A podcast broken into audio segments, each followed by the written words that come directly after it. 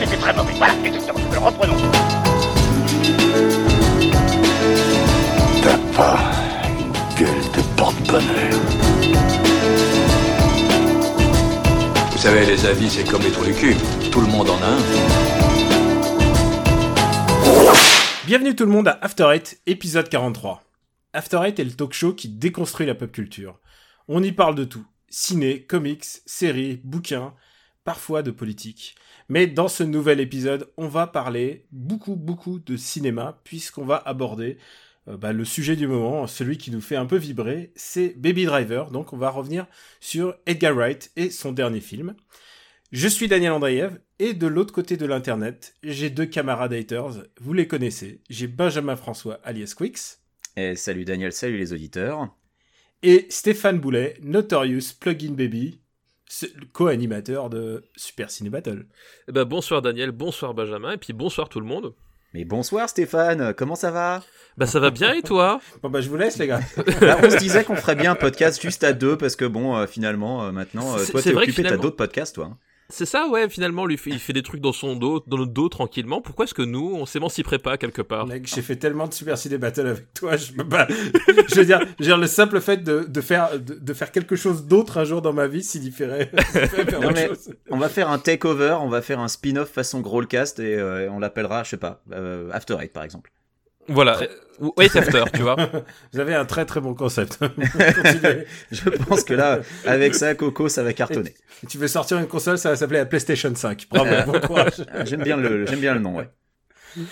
Alors les gars, que vous est-il arrivé de beau ces derniers temps, Quix, euh, puisque t'es. euh, Ah, tu c'est moi qui commence maintenant. Bah, ouais. Ah, Est-ce que tu veux commencer Non, ou on laisse, on laisse commencer le, le petit, le jeune, le celui qui débute, le Stéphane Ouais, enfin, c'est plus comme si c'était un invité maintenant, hein, c'est un peu... euh, Allez, on va le laisser taulier, parce qu'il va, nous- il va nous parler de ses vacances, cet enfoiré. Ouais, Ah, je suis bah, plus ouais. vraiment un invité. Moi, tu sais, je suis- je suis le mec au fond du bar qui, quand tu fermes, tu te rends compte qu'il est encore là avec sa bière, tu sais. Je suis- je suis ce mec-là. Bah vas-y, alors commence. Eh ben, D'ailleurs, t'as euh, oublié une bière chez moi, je tiens à te faire euh, remarquer. Oui, c'est vrai, bah, c'est pour la prochaine fois, tu vois, ça fait une excuse pour revenir. J'irai chercher la bière. Donc, euh, bah écoute, moi, mon Je crois que actualité... t'as oublié un de tes enfants aussi, euh, tu feras gaffe la prochaine fois. Oui, bah, par contre, je suis, là, je suis pas sûr de revenir pour ça, tu vois. N'oublions pas After Eight, le podcast qui n'aime pas les enfants, surtout les vrai. nôtres. Voilà. Euh, donc non, euh, trêve de planterie. Oui, mon, mon actualité, ben, je suis euh, quelqu'un d'heureux, figure-toi, parce que euh, il y a très peu de temps, je me suis mis un, un tout petit peu sérieusement à la batterie après des, des années et des années de, de rock band. Et déjà, je peux confirmer une chose pratiquer rock band de façon assidue pendant des années n'aide absolument en rien pour faire de la vraie batterie. Non, je pense Je- que par contre faire de la vraie batterie peut t'aider pour Rock Band, mais pas dans le Voilà. sens inverse. L'inverse c'est vrai, mais je, là je, je peux en témoigner. Enfin, ça, en rien. Y a, il y a- il y a- en gros, en gros, j'ai appris deux trucs. Voilà. Sur Tu veux sur- briser le rêve de tous les gens voilà. qui sont en train de jouer à leur guitare héros et en se disant putain, mais comme Voilà, ça, non, je vais mais jouer voilà. de la guitare. Non, mais Non, non, Guitar mec. Hero, au mieux, ça peut te donner l'envie de jouer de la vraie guitare, mais par contre, ça ne te sert absolument à rien. Enfin, ça peut peut-être t'apprendre euh, tout ce qui est le sens de la rythmique ou un truc comme ça. oui, mais à la rigueur, voilà, euh, c'est ça. Et encore, et encore, t'as t'as- t'as- t'as- t'as beaucoup de fondamentaux qui, qui manquent, ne serait-ce que, ne, ne serait-ce que compter. Tu vois, typiquement, là, depuis que je me suis mis la vraie batterie, maintenant, quand il y a une chanson qui passe à la radio, je ne chante plus les paroles, mais je compte les tu temps. comptes dans ta tête. Je ouais. compte dans ma tête. C'est devenu une putain de déformation, c'est c'est très étrange. Et tu comptes sur tout? Ah bah, je compte sur pratiquement tout, oui. Ah, C'est vrai, putain, je, je- vivement qu'on te mette les rois du monde et, et toutes les belles comédies 1 musicales. et 2 et 3 et 4 et Mais alors, 1. toi, Ah merde, te trop vite. heureux Ah, trop- Toi, Mais ça oui, te ça rend heureux, mais, mais qu'en est-il de maman? Est-ce que ça la rend tout aussi heureuse? Parce que la batterie, mine de rien, c'est quand même pas un loisir facile. Alors c'est pas un loisir facile, mais figure-toi, on a une grande maison puisque nous vivons en Savoie, euh, loin de tout, donc les voisins déjà ne m'entendent pas. Et euh, quand t'es à l'étage, finalement, ça s'entend finalement assez peu. Donc c'est plutôt cool. Et comme elle, elle essaie de se mettre à l'accordéon, tu vois, l'un dans l'autre, on s'y retrouve. Putain, ça va être encore- fantastique. Et encore, Quick, si t'as pas expliqué comment il a posé le parquet pour assonoriser le tout, je lui ai dit, mais tu vas assonoriser la cave de pourquoi faire? Il a- Ben voilà, il Eh, il avait un plan, La, voilà. la seule Exactement. chose que ça gâche, c'est que ça gâche un très bon endroit pour creuser, pour planquer les cadavres. Voilà, bah non, mais il il y a le jardin tout autour, enfin bref. Donc du coup, je me suis mis à battre un tout petit peu sérieusement depuis, depuis quelques mois, et là, je suis content. Je m'étais donné jusqu'à la fin de l'été pour euh, réussir à jouer euh, Highway to Hell à la batterie. Alors oui, c'est une chanson très simple à la batterie, mais il faut bien commencer par quelque chose. Faut commencer quelque part. hein. Et j'y suis arrivé, euh, bah, j'y suis arrivé euh, là ces dernières semaines, j'y suis arrivé avant mon 35e anniversaire et donc ça fait quelqu'un de moi de, de, très heureux, même si euh, finalement au bout du compte j'arrive à jouer à Wait Well environ 25 fois par jour pour corriger à chaque fois les petites coquilles, les trucs comme ça. Mais voilà, je, donc je, je suis à ce stade d'émerveillement, tu vois, je suis content. J'arrive à faire mon check boom en rythme, à respecter les pauses et à, et à envoyer le groove. Donc c'était c'était ma satisfaction de l'été. Eh ben félicitations. Bah, merci. Voilà. Comme quoi, même à 35 hein. ans, à ton âge, euh, on peut, on peut encore euh, reprendre goût à la vie. Exactement. Ouais, ça, il, est, il, est, jamais trop tard pour se mettre à un instrument. Hein. Rien, rien n'est foutu, voilà. Alors, moi, je peux dire que j'ai essayé vers 35 ans aussi, j'ai essayé le, la clarinette, et ben, et ben j'ai abandonné la clarinette assez vite aussi. Mais tu manques de volonté, Daniel, c'est pour ça? Ouais, c'est bien connu. Euh, Quicks, qu'est-ce qui est, euh, qu'est-ce qui a fait ta semaine? Euh, alors moi je suis allé voir euh, Dunkerque de Christopher Nolan en 70 mm euh, et en fait j'ai un problème avec ce film. je trouve que c'est un film qui est formellement très réussi, même s'il y a deux trois détails sur lesquels je vais revenir, mais par contre émotionnellement c'est un, un, film qui ne m'a pas du tout touché en fait. et donc je vais je vais détailler. Alors formellement il y a quelques petits détails qui font tâche, par exemple le fait que il y a des moments où tu vois des, des éléments de la ville qui ne sont mais absolument pas d'époque. Il euh, y a un passage où tu vois un lotissement dans le fond avec des maisons clairement modernes, avec des Velux. Tu dis c'est pas possible que ça ait passé la post-prod. Je, je comprends pas comment un type comme Nolan, qui a priori est un peu un maniaque du détail, a pu laisser passer des trucs pareils.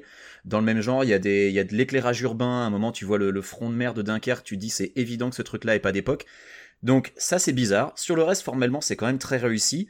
Mais le problème que j'ai eu, moi, c'est que euh, Dunkerque, c'est déjà un, élément de l'histoire euh, française qui est pas forcément super connu.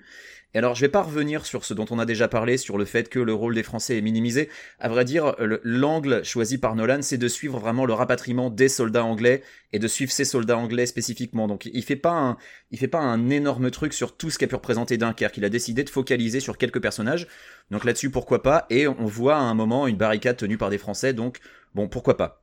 Non, là où ça me pose plus de problèmes, c'est que, euh, étant donné que c'est un pan de l'histoire française qui est pas forcément super connu, même des Français, euh, je trouve ça un peu dommage qu'à aucun moment on ait ce sentiment d'immensité et de l'ampleur du truc que ça représente. En fait, il y a un, personnage à, un moment vers la fin qui dit euh, voilà, on a évacué 400 000 mecs. Tu dis c'est cool, mais s'il le disait pas, t'aurais l'impression qu'ils ont évacué 400 mecs. À chaque fois qu'il y a un plan sur la plage, tu vois des files d'attente avec 50 pélos qui sont en train d'attendre.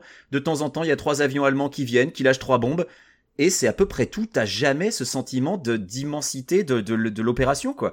T'as l'impression que, honnêtement, si on te le disait pas, euh, que c'était un truc mineur où il y a 500 gars qui ont été évacués et basta. Et ça, ça m'a sorti du film quasiment à chaque fois qu'il y avait un plan sur la plage. Et c'est vraiment problématique parce que tu te dis, mais à quoi bon faire une histoire sur ce truc-là, quoi? Enfin, c'est, c'est vraiment, pour moi, il n'y a pas d'implication émotionnelle parce que tu te rends pas compte de l'ampleur du truc. Et euh, si en plus on commence à parler des personnages dont on connaît pas les prénoms à part un ou deux, euh, auxquels on a un peu de mal à s'attacher parce que euh, Nolan a, eu un parti pris artistique qui est de, de séparer euh, trois angles de vue, chacun avec une chronologie différente, et de, les faire se rapprocher inexorablement au fur et à mesure que tu approches de la fin. Pourquoi pas Mais ça, ça pose un problème de construction du récit. Et il y a un angle qui est censé durer une semaine, et en fait, il croit jamais à cette semaine. T'as l'impression que ça dure peut-être deux jours maxi et ça, ça pose un problème. Et pareil, les personnages, tu t'y attaches jamais, quoi. Euh, autant, moi, personnellement, ils auraient pu tous crever, j'en aurais rien eu à foutre, ça aurait rien changé pour moi. Euh, alors, si, parce que tu serais en Allemagne, alors qu'il est. si les ricains n'étaient pas là. Mais ces, ces persos-là, ils, étaient anglais de toute façon, hein, tu sais. Euh, oh, mais ces persos-là en particulier, voilà, enfin, t'as l'impression. Enfin, il y a vraiment un problème pour moi. Le, le film ne m'a jamais accroché. Donc voilà, je n'ai pas trouvé ça archi mauvais, mais j'ai trouvé que ça manquait d'échelle. Écoute, je voulais, euh, je voulais en parler dans Marocco, mais puisque, puisque tu le pars maintenant, euh, écoute, j'embarque, j'embarque le sujet maintenant. Vas-y, vas-y. Euh, j'ai adoré Dunkerque, et je suis pas un Nolan boy, tu sais, il y a vraiment des... Nolan est vraiment... on en parle régulièrement dans, je crois, dans Super Ciné Battle. c'est un peu le, c'est un peu le Spielberg de la, généra de la génération la plus jeune. Et genre, c'est vrai.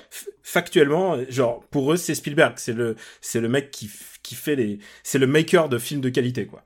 Mm. Euh, qu'on soit d'accord ou pas, hein, c'est pour eux, pour eux c'est ça. Euh, alors, ce que j'ai aimé dans Dunkerque, c'est que c'est un film déjà sur la défaite et sur l'évacuation. Et j'ai un, j'ai un grand affect pour les films euh, de guerre qui sont dépréciatifs. Euh, c'est-à-dire, euh, je, bah, il y a les, les sentiers de la gloire euh, qui, enfin, qui ont toujours ce message que la guerre c'est moche. Et en fait, c'est un peu le message de tout bon film de guerre en fait quelque part. C'est Je suis que la guerre ouais. c'est moche. Mm. Euh, et celui-là, il, euh, en plus, il a non seulement c'est la débâcle, mais en plus il a l'évacuation. Donc il y a pas de héros. Euh, je retiens qu'un seul prénom, c'est Tommy, c'est le nom du, du... Le, le premier mec qu'on te montre est un pas un déserteur, mais c'est un mec qui veut se barrer. Il n'a qu'une envie et c'est la seule euh, qui soit naturelle, c'est d'avoir envie de se barrer. C'est un peu le message que euh, mon grand-père m'avait euh, m'avait donné de quand il a fait le front à Stalingrad. Il m'a dit tout le monde voulait se barrer. Évidemment, Bah ouais, personne n'a envie d'être là. Lui, il était officier, il n'avait pas le choix. Euh, t- et, et, et tu re- et il essaye de faire ressentir ça. Euh, moi, ce que j'ai ressenti dans le film, c'est quand même une énorme claustrophobie. Ça m'a fait euh, penser à ce moment où euh, euh, ce film m'a fait comprendre de ce que ça peut être d'être dans un bateau qui est en train de couler et de pas pouvoir en sortir. Et c'est c'est assez flippant en fait. Et ce ce côté flippant est euh, est vraiment magnifié par le travail sur le son. Et je parle pas que de Hans Zimmer et ses boom boom, mais vraiment sur le son de l'horloge, le tic-tic, euh, qui t'indique inexorablement euh, que la mort approche en fait. Ouais, ouais. Et euh, et Sous- enfin sous, que- la forme qui- d'Allemand que tu ne verras jamais, ou alors euh, juste une silhouette euh, à la fin. et c'est ça et c'est ça aussi que je trouve vraiment intéressant Mm. c'est que c'est un film euh, sur la défaite et c'est aussi un film qui ne montre pas l'ennemi il n'y a pas une seule croix gammée je trouve ça un peu euh, un peu couillu d'avoir un parti pris de faire un, film de guerre où tu vois plus les allemands où euh, les seuls moments où tu les vois vraiment c'est les avions Les ennemis avions, ouais.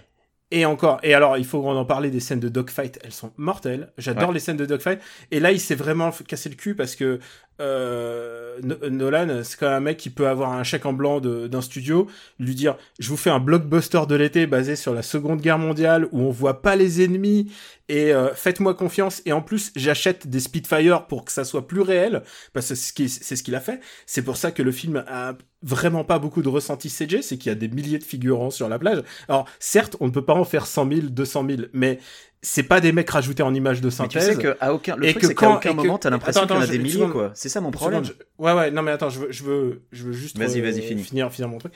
Euh, Il y a, euh, il y a beaucoup, il y a beaucoup cette image, et en fait, c'est ça qui est un peu la promesse du trailer. C'est le trailer, c'est exactement ce que tu vas voir sur 1h40. En plus, le film a en plus la politesse d'être assez court, Ouais. selon les termes euh, Nolan. C'est-à-dire 1h40 pour un film Nolan, c'est vraiment, c'est, c'est pile poil ce qu'il me faut. Euh, et donc tu vois beaucoup, tu, vois vraiment ces scènes où ces mecs entendent l'avion arriver. Toi, t'as le, en plus le tic-tic de la montre et et l'avion, t'as t'as des avions allemands qui font foncent en piqué et qui sont en train de bombarder les mecs. Et et il y a un vrai moment de fin de pur ciné, c'est quand tu vois tous ces mecs là, il y en a peut-être un millier, deux milliers, je sais pas le nombre de figurants, qui sont sur un ponton et qui se couchent et ils ont pas d'autre choix et je trouve que c'est vraiment une putain de putain de vision de cinéma quoi. Moi ça m'a ça m'a complètement parlé. euh, euh, alors je comprends que euh, l'espèce de narration alternée entre les t'as trois trois points de vue, euh, le ciel, la mer et euh, Voilà, t'as et, t'as le ciel la où c'est une heure, t'as la mer où Et- c'est une journée, et t'as la terre où c'est une semaine. et la mer et la mer euh, où il y a Mark Rylance donc euh, le mec qui était sur le pont des espions qui est vraiment genre euh, il est quel bon acteur quoi. Il, il- vraiment il est super Mark Rylance. Il est Je vraiment crois que la, mer, bah, les dogfights sont géniaux, mais je crois que la mer, c'est le passage que j'ai préféré en fait. Euh, et certainement à cause de lui en fait. En plus, et en plus, il y a Killian Murphy. euh, enfin, vraiment, il y a vraiment, il y a vraiment beaucoup de, en plus des acteurs anglais. Et c'est ça que j'aime beaucoup dans l'idée de ce film de guerre, c'est que c'est un film de guerre sur la défaite, où on voit des putains de, des putains de Brits qui se sont fait, qui, c'est la débordade, et qui font la queue. Ils font la queue, ils ont Ouais. pas d'autre choix. Et la première chose que le mec, il arrive, euh, la première, dans les cinq premières minutes, il arrive, il essaie de faire la queue, il essaie de, de, bah, d'essayer de la contourner, enfin, tu vois, de gruger Bah, un peu il la essaie queue. de gruger, ouais. Et les mecs, ils lui font non, non, non, toi, c'est pas ta queue, toi, c'est ta queue, c'est là-bas. Et c'est à l'anglaise. Et c'est un film de guerre où on les voit en train de boire du thé et manger des biscottes. Ouais. Et, et qu'est-ce qu'il y a de plus anglais que ça? Et donc, je pense pas qu'un mec euh, autre que Nolan aurait pu faire un, un film comme ça. J'apprécie le fait qu'il n'y a pas de pathos, il n'y a pas de soldat qui tout d'un coup va se poser et vous dire ah, ma femme m'attend et puis ça c'est mon gosse, il est né, euh, il est né juste avant que je parte et j'espère le retrouver. Wink wink. Il y a pas de ça, il y a pas, il y a très peu de morts à l'écran, ce qui est vraiment euh, un truc vraiment opposé de il y a pas Hawksaw de- Ridge. Il y a pas de Je sais pas si t'as vu. Hawksaw Ridge de, Il y a- de il Mel y a pas de, ouais, je l'ai pas vu, mais il y a pas de gore non plus. Tu, tu vois bien des mecs de- mourir dans une explosion, mais ils se font pas arracher les membres et tout comme, de- comme dans le Soldat Ryan par exemple. Alors le, euh, le- le fait que ce soit l'opposé d'Oxoridge, c'est plutôt une très très bonne nouvelle parce qu'Oxoridge est absolument atroce en termes de cinéma. Ah, Ah bah t'as pas écoute, aimé euh, J'en ai Ah, entendu j'ai bien, moi je l'ai pas détesté- vu. J'ai détesté ce film. C'est justement c'est c'est un film qui est fasciné par sa propre boucherie, sa propre connerie. Et euh, enfin c'est. Alors moi je suis pas, je suis pas très Ridge non plus. Ah non, Je- c'est. D'accord, moi, je l'ai pas C'était vu, vraiment une catastrophe. Et quoi. pour un, pour un premier film euh, de Nolan qui ne s'appuie ni réaliste entre guillemets, c'est-à-dire le son plus, film le plus réaliste avant c'était c'était euh, Dark Knight quoi. Euh, tout, enfin on s'entend mais, mais Memento était quand même euh, assez réaliste dans l'approche quoi. Mmh, C'est quand même ça fait appel un peu à du surnaturel et des choses enfin je sais pas. Euh, Ah, c'est pas du surnaturel, Il c'est y a juste quoi de la- surnaturel la- dans Memento C'est la, c'est la narration, la narration éclatée en fait. Ouais, voilà. Ouais. Ouais. Il y a- Il y a rien, il y a rien de surnaturel. Enfin, c'est juste le postulat de la, de la, de la mémoire, mais encore. euh, Oui. Et le fait qu'il se soit hum, qu'il se soit appuyé, bah, d'abord euh, il y a un énorme, enfin j'avais parlé du son, mais il y a aussi un travail sur la photo. Euh, c'est euh, Hoytema. Euh, le- au montage, au montage c'est Lee Smith. Donc c'est les deux mêmes mecs qui étaient avec lui sur Interstellar, mais qui ont aussi fait ensemble Spectre. C'est vraiment une team genre, je sais pas, c'est la team, même si c'est des mecs qui viennent pas de qui euh, il est hum, je crois qu'il est hollandais euh, c'est c'est pas c'est pas des mecs anglais mais c'est une espèce de team britaine quoi et je comprends que le film a une espèce de volonté post patriotique qu'on peut voir aussi comme de l'ironie parce que aussi c'est voir aussi le coup politique de euh, le coup politique fait par l'Angleterre se, se montrer comme euh, comme presque victorieux dans cette débâcle. Euh, J'ai trouvé que ce film était passionnant et moi ça m'a plutôt pris et je comprends ce que tu veux dire Quix et je pense que les films de Nolan partent sur un postulat à chaque fois qu'il faut accepter. C'est-à-dire il faut accepter que on en a parlé déjà que il faut accepter que l'amour d'un père pour sa fille peut sauver, sauver l'humanité tout entière à travers le temps et l'espace, à travers les trous noirs. Euh, il faut accepter que Batman puisse se téléporter d'un désert, puis ensuite se, se retrouver, euh, se retrouver à Gotham City, genre dans l'heure, et en plus il est bien sapé et tout coiffé. Non mais ça, Euh, ça si tu veux, je veux bien. et, donc il honnêtement- y a toujours il y a toujours des postulats qu'il faut accepter et, et là c'est pareil il, il faut soit tu acceptes le truc de départ et comprendre que c'est c'est un film de guerre mais c'est un film de guerre très stylisé Euh, moi pour moi ça a fonctionné parce que je n'ai pas je n'ai pas été pris par les relents classiques du pathos d'un d'un film de guerre et voilà moi je recommande vraiment Dunkerque voilà c'est ma pré-reco les amis euh, je recommande Dunkerque faites-vous votre avis voilà Alors, je voudrais réagir à un truc que t'as dit. Déjà, Ouais, arrête de toucher ton micro. Et ensuite, euh, désolé je- non mais euh, parfois faut le dire aussi c'est que parfois quand j'ai des arguments je tape dans mes mains aussi. mais ne tape pas ton micro. Et tu coupes Euh, la parole aussi. Je- Ah non, non, non, là, ah, tu rigoles ou quoi? Alors Mais- tu vas réécouter. Ce que tu ne fais pas, tu réécoutes pas Est-ce les que je vais réussir à répondre à, ce que tu viens Non, de non, non, dire je réponds à papa. Euh, tu- ce que tu, vois? Tu vas pouvoir réécouter. Réécoute l'émission, tu verras. Voilà, Alors, euh, sur, sur le fond, le pire, c'est que je suis d'accord avec ce que tu viens de dire et je trouve ça bien. Euh, en fait, euh, Nolan est parti de, de ce qu'avait dit Churchill de l'opération Dynamo, c'est que euh, tout le monde était super enthousiaste et lui, il a répondu une guerre ne se gagne pas avec des, avec des évacuations. Et je pense que c'est là-dessus que Nolan est parti en fait pour pour pour son parti pris. Et je suis très content qu'il en ait pas fait une Pearl Harbor de Michael Bay où t'as l'impression que les Américains ont gagné Pearl Harbor à la fin du film. Tu vois, moi, je suis très content justement qu'il ait pas pris ce, parti pris là. Mais comme je te le disais, mon problème, c'est vraiment ce sentiment d'échelle que je trouve raté, où, où tous ces plans sur la plage où tu vois 10 mecs, quoi. Et, et, et pour moi, effectivement, je suis d'accord que cette scène sur le ponton avec tous les gars qui se couchent alors que les, les avions allemands arrivent, elle est poignante, mais, mais les, les Allemands, à l'époque, ils ont pilonné la plage. Ils les ont défoncés, les gars. Et ça, t'en as jamais trop la sensation parce que oui, de temps en temps, il y a un avion qui se pointe. Et puis ensuite, on est reparti qu'ils sont pour planqués dans la rien. plusieurs heures avec rien. Et, et c'est ça qui vraiment m'a posé problème. C'est ce sentiment de d'échelle que j'ai trouvé raté et si ça m'a sorti du film. Alors que pour le reste, je suis d'accord avec tout ce que t'as dit. Et, euh, et c'est ça que j'ai trouvé vraiment dommage en fait. C'est euh, et il y avait peut-être des milliers de figurants sur la plage, mais à l'écran, moi je l'ai jamais ressenti en fait. J'ai vraiment eu l'impression que qu'il y avait euh, qu'il y avait pas assez de monde sur cette Bah, putain de plage quoi. C'est comme je te dis, il y a un postulat et je crois qu'il faut, faut accepter le fait qu'il ait pas fait de la, de la CG multipliée des, des comédiens. et ça c'est et ça, c'est d'ailleurs, très tu- bien. hein. Ça se voit dans les tu- dogfights, c'est très bien. tu vois que tu vois que les comédiens d'ailleurs si tu regardes les plusieurs champs euh, tu, ils font leur vie quoi les comédiens tu sens qu'ils n'ont pas eu d'instruction ils, ils jouent et ils laissent tourner en fait j'ai l'impression Ouais. et, euh, et du coup du coup ça donne un truc assez vivant en fait même s'il n'y a pas tant de personnes tant de, Et un de dernier truc, ça, quoi. Et un dernier truc, à aucun moment il fait passer les soldats pour des héros, euh, ne serait-ce que pour rappeler que non seulement ils évacuent, mais t'en as certains qui se comportent vraiment comme des parfaits connards, quoi. Euh, voilà, sans vouloir Ah oui, trop en dévoiler. ouais. Il y a un moment, il y a un personnage français, et les mecs lui font non mais toi t'es gentil, tu rentres pas chez toi, hein. chez toi c'est ici, c'est nous qui partons, toi tu restes. Et euh, tu dis ouais, donc mais voilà, il se comporte comme des parfaits connards parce que lui il veut juste sauver sa peau comme tous quoi.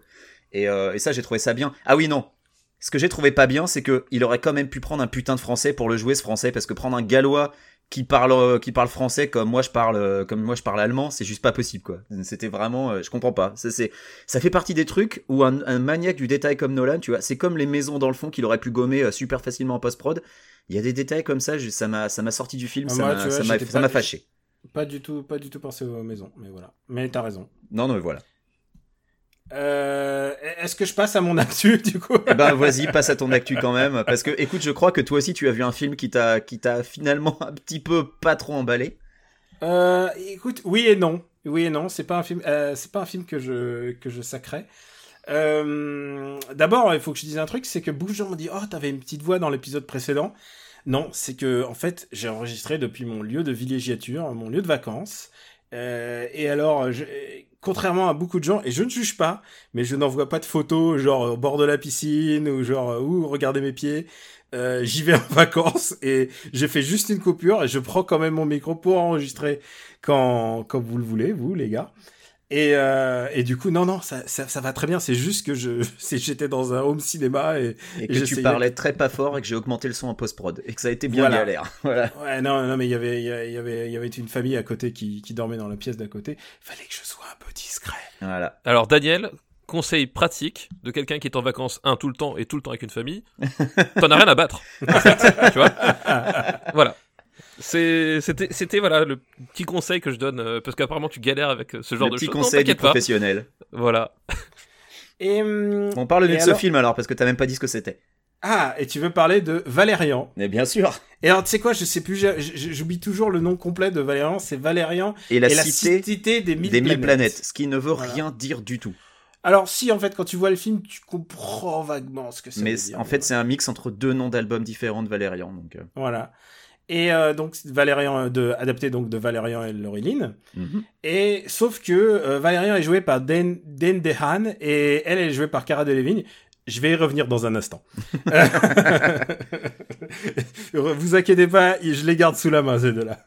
Donc alors ça commence, le film commence. Vous permettez que je me je prenne quelques minutes pour expliquer ce que ce qu'est ce film Mais prends tout le, le- temps que tu veux, tu es ici le chez toi, dernier, Daniel. Luc, le dernier Luc Besson, donc. Ça commence par la conquête de l'espace sur fond de David Bowie. On est vraiment bien. Euh, Il y a plein de races extraterrestres, des designs très baroques, très euh, cinquième élément par deux qui arrivent et qui se serrent la main et ça me fait, fait penser même à Babylon 5, tu vois. C'est genre, c'est euh, c'est l'ambassade du cosmos quoi qu'ils sont en train d'installer. La première première fois ils se serrent la main avec les Russes, ensuite au fur et à mesure bah, c'est des extraterrestres parce que après les Russes évidemment c'est les extraterrestres. Ah, c'est la suite Et- logique normalement. Et, euh, et donc c'est une séquence qui dure toute la chanson, de- le temps de la chanson de Bowie. Et ensuite on passe à une citation directe d'Avatar puisque c'est les navis. C'est des- une espèce de peuplade avec des formes très très. Alors les navis, pour ceux qui ne le savent pas, ça vient d'un film qui s'appelle Avatar. Pour ceux qui ne se souviennent plus de ce film, et c'est normal. Et je crois qu'il est très très bien classé dans Super Ciné Battle. Avatar. Il est vachement trop haut dans Super Ciné Battle, mais les gars. Ah non non mais euh, bon prouesse technique. tout Il, ça. il est- Et il est à sa juste place, gravé dans le clairement, clairement, ce film n'aurait jamais pu être fait sans, sans Avatar. Euh, et donc, donc il y a les navis qui sont sur une planète, une espèce de club med de l'espace. Enfin, tout se passe bien. Jean Fluston Paradise? Exact. Attends, attends. On, on, y- on y Oh, est pas loin. On y est pas loin. Oh là là. Putain, comment tu t'es documenté avant quoi Ah Bah, un petit peu. Mais Vas-y, continue. D'accord. Non, non, il, Non, il- non, il non, est parti non, de non. l'idée saugrenue que Luc Besson aurait recyclé certaines choses sur lesquelles il a travaillé ou certaines choses qu'il a aimées. Alors, un truc qui est pas du tout dans son habitude. Non, non, non, non. Arrêtez, arrêtez c'est mon Luc Besson préféré. Oui, bah voilà, sans, sans dit long sur la Ah, qualité de la chose. Non, non, non, non. attendez, attendez, attendez. Je veux pas, je veux pas brûler les étapes. Donc, et euh, cette peuplade de navis, ils ont des, des petits hérissons qui chient des billes magiques. mais qu'est-ce que c'est que ça? Et je vous jure que c'est vrai. Et ça, c'est dans les dix premières minutes du film, t'as pas encore vu Valérian. Oh putain de merde. Et là, les petits hérissons, ils chient des vies magiques et je me suis dit, mais qu'est-ce qui se passe? Qu'est-ce que c'est que ce film? C'est déjà presque mieux qu'Injustice 2. Vas-y, continue. Ah non, non, mais c'est génial. Ensuite, ensuite, il y a des espèces de, de colonies de l'espace et de vaisseaux qui viennent, qui tombent sur la planète, qui détruisent la peuplade Navi, sauf une, un petit carteron qu'ensuite, et tu t'imagines bien, on va les revoir. euh, ouais, Sam Worthington, quoi. Faut quand même qu'il s'en Ouais. sorte.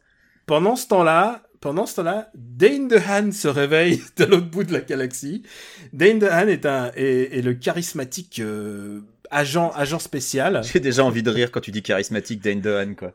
Non, mais, non, mais attends, attends. Il est, donc c'est un agent spatio-temporel. Mhm. Et euh, il est à bord de son vaisseau et il fait, il est en train d'essayer de draguer méga lourdement sa comparse, qui est jouée donc par Cara Delevingne. Et alors, laissez-moi vous dire, je m'y connais en osmose, je m'y connais en relations humaines, et ben je peux vous dire qu'entre ces deux-là, il n'y a pas un atome, un atome, il n'y a pas un atome d'attirance. Ils se détestent. Et ce qui est génial, c'est que Dan Han, il se la joue genre, il y a Han Solo, quoi. Vraiment, il est là, genre, Bah, Ouais. Dane DeHaan solo. non, oui, exactement. Voilà. il, il lui loue ses, il lui loue ses prouesses et comment il est bon et comment il est sympa. Et à un moment, il dit qu'il est un ladies killer, littéralement. Ce qui, à moi, un, me fait peur. Et ensuite, je suis en train de me dire, je tu sais, je regarde Dana, tu sais, je juge pas le physique, hein. Mais c'est Luc le Besson regarde. qui a écrit ça, lui, il en Mais sait je le quelque chose. regarde et je le regarde et je fais, euh, s'il te plaît. je lui fais à d'autres, quoi. C'est pas possible. Et là, et là, ce qui est rigolo, c'est que- c'est c'est qu'elle, elle lui fait non, arrête, TG, elle lui fait ta gueule. Et en Il y a un, en il y a un plus- point ta gueule dans le film? Non, non, non. Euh, si, elle lui dit, se dit de temps en temps, shut up. Mais alors, ce qui est, rigo- ce qui est rigolo, c'est que il, euh, Dane j'ai oublié de le décrire, mais il a la tête de Leonardo DiCaprio, mais version bizarro d'une dimension alternative un peu Non, maléfique. non, c'est c'est Leonardo DiCaprio qui, qui a pris trop de trop de pilules, trop de Lexomil en fait. Ouais. Vraiment, Denehan, c'est Denehan, c'est c'est Pour, vraiment pour ça, les quoi. gens qui ont la malchance de voir Amazing Spider-Man 2, c'est lui le bouffon vert Non, dans, mais, dans alors, Amazing Spider-Man 2. Je suis désolé, ce mec est un bon comédien. C'est juste que, Bah, c'est le héros de Chronicle aussi. voilà, il choisit, il choisit, j'ai Il choisit ses rôles n'importe comment. hein. Il choisit, ah, mais en même temps, ça, en même temps, ce film n'est pas nul à cause de lui, mais, mais par contre, à chaque fois qu'il y a un problème, on, on peut dire que c'est lui. Euh, et donc, au fur et à mesure, il se retrouve dans une, dans- sur une planète qui ressemble va- vaguement à Tatooine, euh, où ils sont obligés de ré- ré- récupérer le MacGuffin. Je vous, je vous le dis, en- je vous le donne en mille. C'est un hérisson qui chie des billes.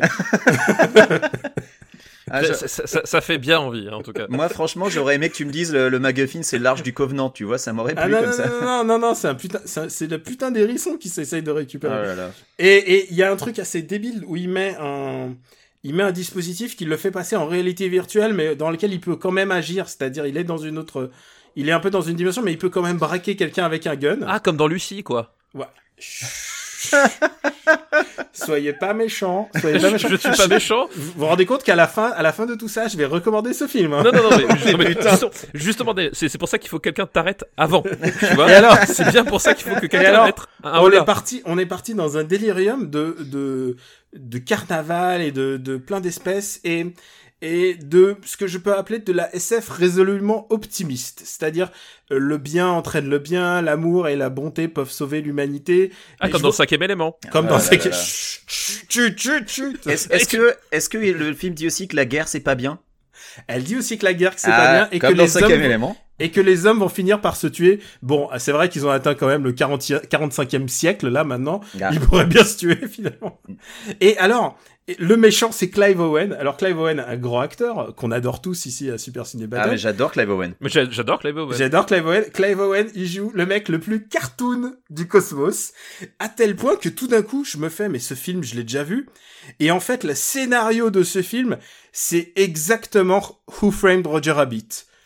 c'est non non mais c'est il y a un mec Je suis qui désolé de- Daniel, mais il y a zéro hérisson qui chie les perles dans Roger Rabbit. Eh ben, figure-toi que Jessica Rabbit est dans ce film. Excuse-moi, hein Ah, tu veux dire Jessica Rihanna Rabbit. Non, non, non. Jessica Rabbit est telle quelle dans le film, avec de plus gros seins, puisqu'à un moment, il se balade, donc Valérian se balade dans un quartier des putes cosmogoniques, enfin des putes de l'espace, quoi. Mhm. Et euh, il se balade, et à un moment, il y a Jessica Rabbit. Et à un moment, je me fais, je, je fais, mais en, en fait, le plot de Valérian, c'est, c'est une, c'est un remake de, de, Ro- de Roger Rabbit. Et il y, a ça la- paraît. il y a la trempette dans Valérian? La Il y a la- trompette Il y a, l'équi- il y a un peu l'équivalent de la trompette, Oh putain. qui est joué donc par ce personnage cartoonesque de Clive Owen qui fait On va tous les tuer, Ah, les le juge. navis Oh putain, avec Clive Owen, c'est le juge. Oh bordel. C'est euh, Rihanna, elle a un tout petit rôle, mais euh, quand on la voit pas à l'écran, ça fonctionne pas mal en fait. Il y a un twist euh, Bah oui, là-dessus. bah, toi, tu, tu me dis l'équivalent de Giscard Rabbit, je me dis, bah c'est Rihanna, elle a un rôle où elle chante et tout, donc euh, en fait, non. D'accord. Et il y a plein euh, et euh, il y a quelques bonnes idées. Il y a un moment où il lui dit bon bah il faut que tu passes à travers la ville. Faut pas que tu passes, tu fasses ce contour de la, station orbitale. Faut que tu passes à travers et donc tu tu balades et il y a vraiment plein plein plein d'endroits où tu te dirais putain je m'arrêterais bien dans ces endroits-là en fait. Euh, en termes de production design, c'est incroyable. Alors c'est vrai on en a pas parlé et volontairement parce que c'est c'est un c'est un truc euh, subalterne, mais c'est un film qui a coûté quand même 200 patates. Bah, Il y, a, il y a Euh, ma boule d'effets spéciaux, si j'ai bien suivi, il y en a quand même Bah énormément. bah ça se voit. Et en fait, ce film m'a fait penser, euh, en bien ou en mal, à Jupiter, euh, Jupiter Ascending en fait. C'est du space opéra coloré euh, qui essaye de d'apporter un peu euh, une espèce de joie de vivre, euh, une espèce de. C'est vraiment, c'est ce que je disais, c'est optimiste. C'est à la limite du niais. Euh, non, c'est même souvent très très niais. Il y a des trucs qui, il y a des liens logiques qui se font Bah, pas. C'est un film de Luc Besson quand même, hein, rappelons-le. Oui. T'étais oui. parti pour voir quoi, de toute façon? Mais c'est peut-être mon un de mes Bessons préférés parce que euh, en termes de production value, c'est c'est absolument incroyable en fait. Mais tu parles de Euh, Jupiter Ascending, et Jupiter Ascending, je ne l'ai pas vu, mais je sais que c'est un film qui polarise, et qu'en fait, il y a autant de gens qui l'adorent que de gens qui le détestent. Est-ce que tu penses que Valérian, c'est pareil? Parce que Valérian, pour l'instant, j'ai pas entendu beaucoup de gens dire qu'ils l'adoraient. Je crois que même les gens qui adorent Luc Besson sont là, genre, eh, c'est compliqué. Écoute, moi, puisque tout le monde se lit contre ce film, je vais le défendre. Je pense que c'est c'est c'est débile. C'est un film complètement idiot. Et en même temps, tu peux y prendre un plaisir assez. Alors les gens ils vont dire ah c'est copié sur Star Wars, mais j'ai envie. De... et on, on va pas refaire le débat, mais euh, si vous prenez la BD de Mézières et de Christin, elle est antérieure à Star Wars. Enfin, qui est l'originaire des idées de la du space opéra et tout ça? Bah, façon, Star Wars a clairement pompé Mobius et Valérian et plein de gens, donc. euh, Ouais. Donc euh, c'est pas c'est pas ça le truc. Euh, Ce qui le simple fait que je m'amuse plus dans ce film que dans n'importe quel des films de la préquelle. OK, j'ai pris j'ai j'ai- ok, non, mais voilà ton standard, quoi. J'ai mis la- qu'il y a d'autres films de science-fiction qui sont sortis entre temps, quand même. j'ai tu vois, mis- j'ai mis la barre- moyen de mettre une échelle un peu plus pertinente. Non, mais j'ai mis la barre assez bas, mais tu vois, je le mets sur le sur un plan pas si éloigné de Jupiter Ascending. Voilà. Oui, donc assez bas quand même, hein, euh, du coup. Euh, disons pour les goûts spéciaux quoi. Et Jupiter Ascending, rappelons-le, euh, c'est quand même un mec avec euh, l'ADN d'un chien qui va sauver euh, Mila Kunis qui fait les chiottes et qui est en fait la princesse de l'espace. Tu me l'as vendu. J'ai envie de le voir maintenant. eh bien, écoutez, je n'ai qu'une, moi, je n'ai qu'une envie, c'est d'entendre euh, comment va être classé ce film dans Super Ciné Battle et comment vous allez devoir vous bastonner pour le classer. Il y a Alain Chabat qui fait un caméo aussi. Non, mais. Daniel, il y, a- il y a des combats qu'il faut savoir perdre d'avance. C'est- C'est pas Écoutez, possible. les gars, on est à, on est à presque 34 minutes de news, on n'a pas commencé à parler du sujet, c'est prometteur. Alors, par contre, je suis vidé, vous allez vous charger du film tout. bah, en plus, tu vas être la seule voix discordante sur Baby Driver, donc, euh, Allez, écoute, Non, non, non, non, pas discordante. Euh, je peux pas. Je Non, peux mais pas. chut, je chut, peux- chut, je peux pas dire allez, du bien de. on va, on va, on va lancer le sujet déjà. Allons, fais pas cette gueule. Tu peux pas gagner tout le temps, pauvre mec. Écoute, pourrieux. Pour moi, tu n'es qu'une merde de chien qui s'étale sur un trottoir. Et tu sais ce qu'on fait d'une merde de ce genre? On peut l'enlever soigneusement avec une pelle. On peut laisser la pluie et le vent la balayer, ou bien on peut l'écraser. Alors si tu veux un conseil d'ami, choisis bien l'endroit où on chira. Parce qu'on ne peut pas dire que du bien de Valérian. On a décidé aussi de parler du dernier film de Edgar Wright, Baby Driver, qui est sorti dans les salles et comble de comble du hasard, et ben on a décidé d'en parler dans After Eight et même papa l'a vu. Mais papa s'est déplacé en salle. Oui, Alors, tu- exactement. Tu, l'as vu en VF, papa? Bah euh, oui, euh, je vais pas non plus faire 500 km juste pour euh, regarder en VO quoi. Tu n'es plus notre ami. c'est fini. Non mais on reviendra toujours sur le débat de la VOVF, mais euh, c'est c'est- c'est Non, un mais- détail absolument mineur de l'histoire. Qu'est-ce qu'elle donne la VF Alors, dis- dis- dis-nous. Bah, la, la VF, euh, elle est tout à fait euh, quelconque. Euh, elle, est, elle est tout à fait quelconque. Il y a il- dans, dans, les, dans, les, dans les voix du casting, il n'y a pas grand monde qui m'a. Peut-être éventuellement le, la voix de John Hamm euh, et de euh, et de euh, ah flûte comment il s'appelle? Quel personnage? Le, bah, le le seul blague du, du film. Ah, bah, Euh, euh, Jamie Foxx. Voilà. La voix de- Eh, En fait, en fait, de John aussi Hamm. bien travaillé ce, ce Oui. sujet que pour Super Ciné Battle. Non mais en fait, comme- le, truc c'est que comme ça fait 20 minutes que tu fais un monologue, Daniel, je me suis endormi entre temps j'ai les neurones qui sont un peu euh, Connard. Mais tu sais, Daniel, quand il commence à parler de Besson, on l'arrête plus. Hein. Donc oui, euh, John Hamm et, Ben- Jamie Foxx au niveau VF, je trouvais qu'ils s'en sortaient pas trop mal. Euh, sinon le reste est, assez transparent et en fait et surtout c'est con pour un film comme ça où t'as euh, bah, tellement de références que tu devines à travers les dialogues dans les au, sujet des paroles de chansons etc. Enfin tu peux les deviner quand tu connais les chansons, quand tu quand tu essaies de, de faire l'équivalent dans ta tête. Mais c'est vrai qu'en du coup en VF là tu perds un petit peu forcément quoi. Si ça peut te consoler, Ansel Elgort, même en VO, c'est pas trop ça. Ah oui je sais pas quelle voix il a du tout du tout en fait. Non, mais il est- Ah, Est-ce que vous voulez tout de suite commencer par le point faible du film? Ah bah le point faible du film, c'est son personnage principal, donc euh, on peut y aller. hein. Alors je, je suis je suis pas d'accord que ce soit son personnage principal. Je trouve l'acteur un peu fade, mais le personnage en lui-même je trouve vachement intéressant. Bon, alors moi j'ai un petit... Voilà, alors il faut déjà qu'on se situe un peu sur l'échiquier. On a tous les trois aimé le film. Je pense qu'on peut dire ça. On a tous les trois Oui, aimé oui. le film à des degrés divers, je pense, oui. Voilà. Euh, je trouve que c'est vraiment un très bon film. Et, et ça serait con de dire que je trouve ce film bof après avoir te- dit tout ce que j'ai dit sur Valérian. Mais... ou sur bon film qui sort sur entre maintenant et la fin des temps, tu seras obligé d'en dire du bien du coup forcément. hein, c'est ça. C'est un peu le problème. Et attends, attends Lucie le- 2, papa, attends Lucie 2. Mais il faut Mmh, voir hâte. ce, il faut voir ce, ce film à, à l'échelle d'Edgar Edgar Wright, c'est-à-dire très haute. Et je trouve que Ansel Elgort, euh, bah, il fait le taf, mais il fait juste ça. Euh, ça euh, je pense qu'avec un autre acteur, avec un n'impo- n'importe quel autre, avec pas n'importe quel autre, mais avec beaucoup d'acteurs de la même génération, euh, je pense à, par contre à Michael B. Jordan par exemple. Tu vois ah un bah acteur- oui, non mais Ah oui, bah- oui, oui, c'est pas la même classe d'acteurs, ça je suis d'accord. et tout d'un coup, le film aurait été complètement soulevé.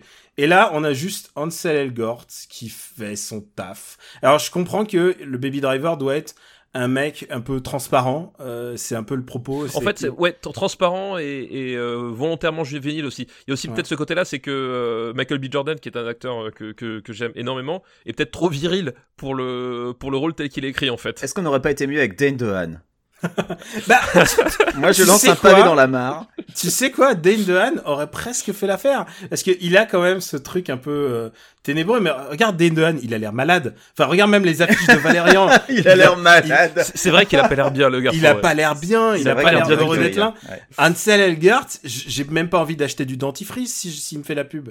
Bah, il me fait l'effet d'un poireau tellement il est fade, quoi. Ouais, ouais. Euh, J'aurais bien vu Dave Franco, en fait. Euh, Dave Franco, ouais, bon choix aussi, aussi, Mhm. Guilleret. Ouais, Est-ce qu'on peut parler du gimmick du film en fait? Parce que euh, mine de rien, le film est construit autour d'une idée, c'est que euh, la musique va entièrement rythmer euh, le, tout, tout ce qui est tout ce qui est la mise en toute la mise en scène. Voilà.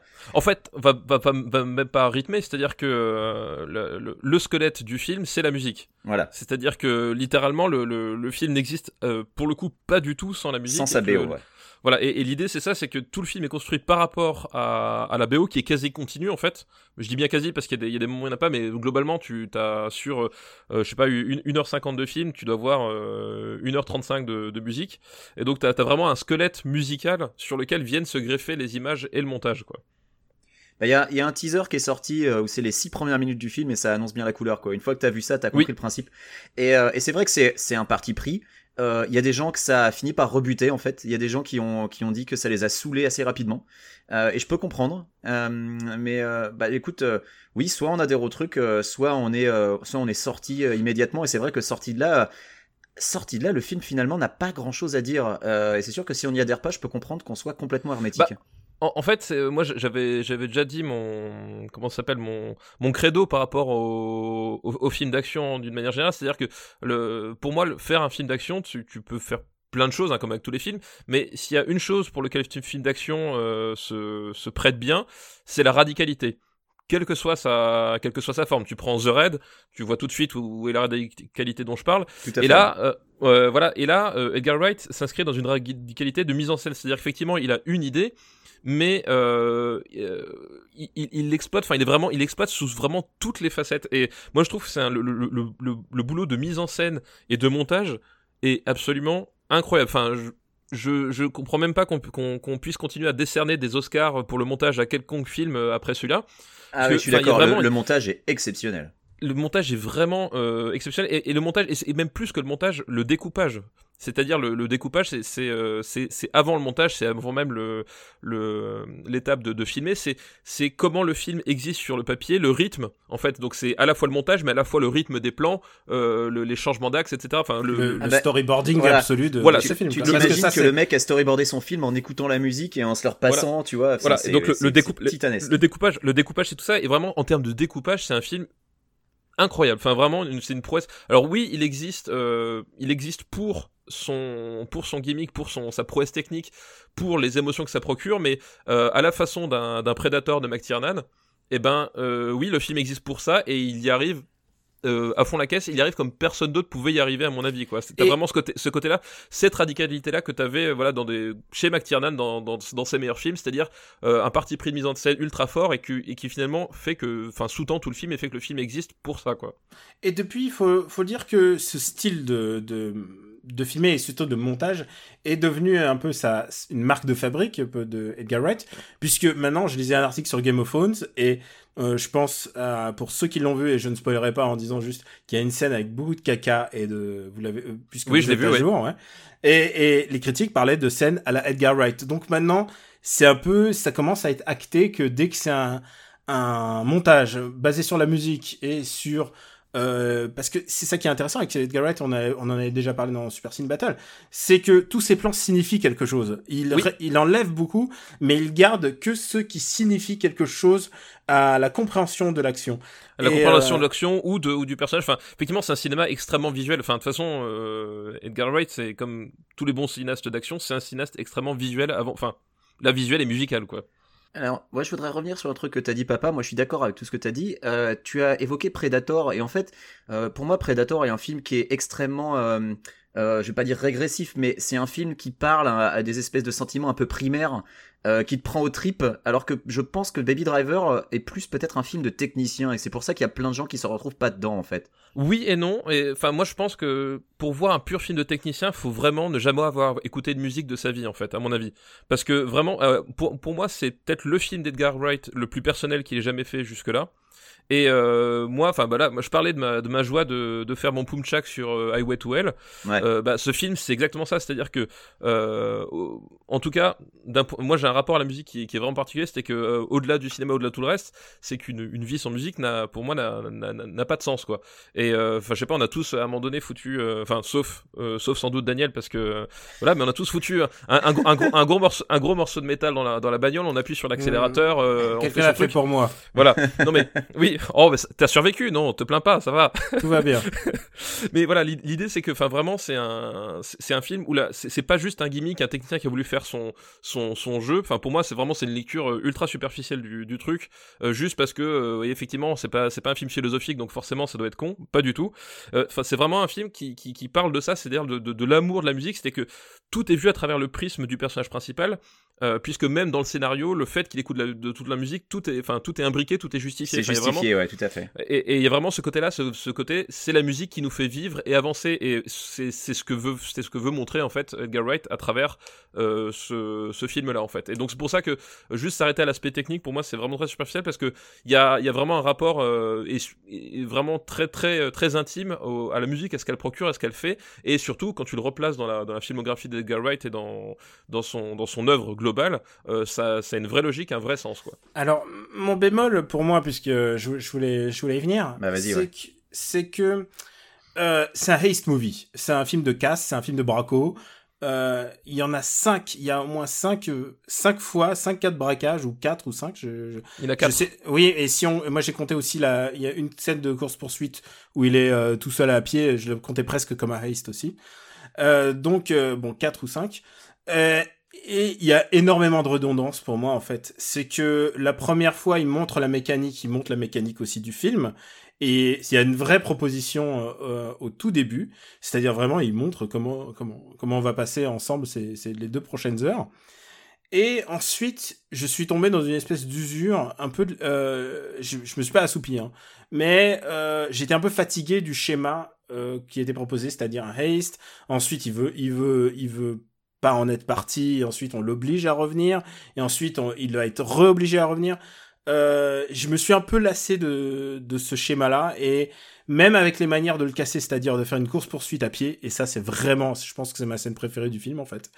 Euh, quand il se met à courir, euh, quand il se met à courir, et derrière il y a la police et l'autre fou avec un gun, et il essaye de, de casser un peu le, le schéma à chaque fois qu'il a proposé lui-même mais je sens un peu de lassitude. Je sais pas si j'aurais envie de me retaper ça en fait, parce que au-delà du, du fait que c'est super réalisé, c'est vraiment monté extrêmement bien, euh, je sens juste le poids de la répétition en fait. Et ouais, t'as pas envie de le revoir en fait. Ah non non, j'ai pas j'ai pas du tout envie de le revoir. Ah moi c'est moi c'est tout l'inverse. Moi j'ai vraiment envie de le revoir et justement je trouve pas le film répétitif parce que euh, il euh, y a enfin il y a il y a vraiment euh, en termes de d'appropriation de l'espace et surtout au niveau des, des personnages, il y a vraiment à chaque fois un il y a un cap qui se passe à chaque fois. Euh, de, au, au niveau, enfin au niveau des enjeux des personnages, etc.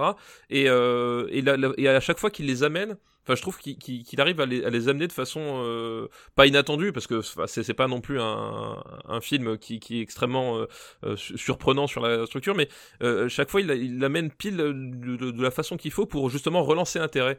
Et euh, au-delà de, la pure mécanique du truc, enfin à chaque fois c'est comment les personnages s'imbriquent là-dedans et euh, vont jusqu'au jusqu'au bout. Parce que moi ce que ce que j'adore au-delà du personnage principal, moi j'ai le personnage de Buddy, donc joué par John Hamm.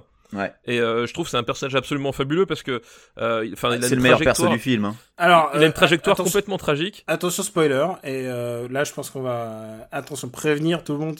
Enfin en même temps j'imagine pas que tu t'écoutes jusque là si t'as pas vu. Le film. Mais écoute on n'a pas spoilé voilà. jusqu'ici donc on va Mais dire donc voilà, si spoiler. tu parles de ce personnage c'est que John Hamm le personnage donc de Buddy va devenir l'antagoniste du film en fait. Oui, ouais, alors qu'il est plutôt sympathique au début. Et, alors, et, et moi, moi c'est le truc où il m'a un peu perdu, c'est que finalement, euh, Ansel Elgort, donc j'ai toujours aucun, aucun affect pour lui. Il se fait pourchasser parce qu'il est responsable du fiasco, euh, du, fi du, fiasco par, par John Hamm. Moi, j'étais plutôt team John Hamm. J'étais putain, mais flingue-le, ce connard. Écoute, j'avais, j'avais, j'avais l'empathie euh, inversée, quoi. Et j'ai trouvé que c'était vraiment dommage que le personnage qui me parlait le plus dans cette bande, dans cette bande de Kaira, euh, bah, ils deviennent tout d'un coup le méchant et que ça se finisse en disant. Oui, mais, et, ouais. mais il devient tout d'un coup le méchant, mais enfin, euh, qu'il devienne le méchant ou pas, que tu t'accroches. Enfin, c'est pas parce qu'il est méchant que tu dois pas euh, avoir d'empathie pour lui. Au contraire. Non, bien non, mais, entendu, mais, non, mais voilà, je veux dire que pour moi, ça m'a un peu, ça m'a un peu gâché le perso et genre, il y a l'arc. ah bah moi, au, l'arc, contraire, d'Ansel, Ansel, Ansel Elgort devient devient euh, horrible puisque euh, et là on est en full spoiler mais ensuite il va aller en tôle mais il va en sortir enfin je... bah, pourquoi est-ce qu'il aurait pas lui? Il, il, il essaie juste de s'en sortir et finalement enfin finalement c'est un, c'est un type qui, qui provoque les événements sans, sans réellement comprendre jusqu'où ça va. Et justement là où c'est le personnage de John Hamm fonctionne et est tellement bien c'est que lui c'est pareil il est imbriqué dedans et il est pas du tout destiné à, à devenir euh, à devenir ce qui ce qui devient et il le devient par la force des choses parce qu'au bout d'un moment il, lui il a été complètement brisé par ce qui se passe. Ah ouais, ouais. et pour moi justement le, le, fait que ce soit lui le méchant c'est ça qui est intéressant peut pas le contraire quoi bah je sais pas du coup ça devient la relation que Baby a justement avec le doc donc Kevin Kevin Spacey devient vraiment bizarre puisqu'il est à la fois euh, une espèce de tonton protecteur, mais en même temps le patron du crime, mais en même temps, mais en même temps super, genre vraiment quand il vient, quand vient le moment de protéger le gamin, il le prend, il le prend en charge presque. Je trouvais ça, vraiment bizarre. Il y a un équilibre très bizarre en termes d'antagoniste dans ce film. Moi, j'ai pas été dérangé par le fait que John Hamm devienne le méchant parce que justement, c'était un peu surprenant, c'était un, un peu un twist. Moi, je m'attendais à ce que ce soit Jamie Foxx jusqu'au bout, le, le parfait oui, connard. Et justement. Et voilà, ça m'a surpris, j'ai fa... trouvé ça cool. Et de la même manière, j'ai pas trouvé que le fait qu'il y ait quatre cases soit répétitif parce que ils se, ils se déroulent tous d'une manière différente, en fait. Il n'y a pas un seul casse qui est répétitif, que ce soit le tout premier, celui avec Flea, celui qui, qui se passe mal avec le vendeur d'armes et tout. Enfin, moi, j'ai trouvé, j'ai trouvé vraiment que c'était une approche qui était euh, finalement assez intéressante, qu'à chaque fois, il arrivait à te surprendre. Donc, j'ai pas ressenti ce, cette répétitivité qui t'a, qui t'a gêné, Daniel. Moi, j'aurais pas de problème à le revoir, ne serait-ce que pour euh, relever les petits détails qui auraient pu m'échapper la première après, fois. Au contraire, c'est, je pense que c'est un film qui gagne en plus à être vu. Puisque je pense aussi. Il y a quand même beaucoup de choses. Je pense, en plus au caméo. euh, Ouais, il est super tu dense. hein. savais- Savais-tu que Walter Hill, on l'entend à la toute fin? Eh bien, il y je a ne la le voix- savais pas. Il y a la voix de Walter Hill, euh, je crois qu'il fait, euh, il fait un, un mec dans la, la, la cour, enfin juste une voix, on n'entend que sa voix à la fin. Mais il y a, il y a plein de caméos extrêmement bizarres. Il y a Big Boy donc de euh, de du groupe de, euh, enfin le rappeur quoi. Ouais. Euh, Bah, y a- y. Co- Comme l'a dit aussi euh, Benjamin, il y a, il y, a, y a Flea des, euh, Des des Red Hot Chili Peppers. Oui, oui. Putain, ça- il a une gueule de redneck en vieillissant, c'est ouf. Non, puis alors en plus vache. leur scène avec les masques, voilà, elle était, elle est formidable cette scène. Oui, Jason. Bon. Moi les gars, je pense qu'il faudrait qu'on revienne un peu sur la carrière d'Edgar Wright quand même parce que euh, voilà, on, on avait prévu Ah, a- pas de parler juste- que de Baby Driver.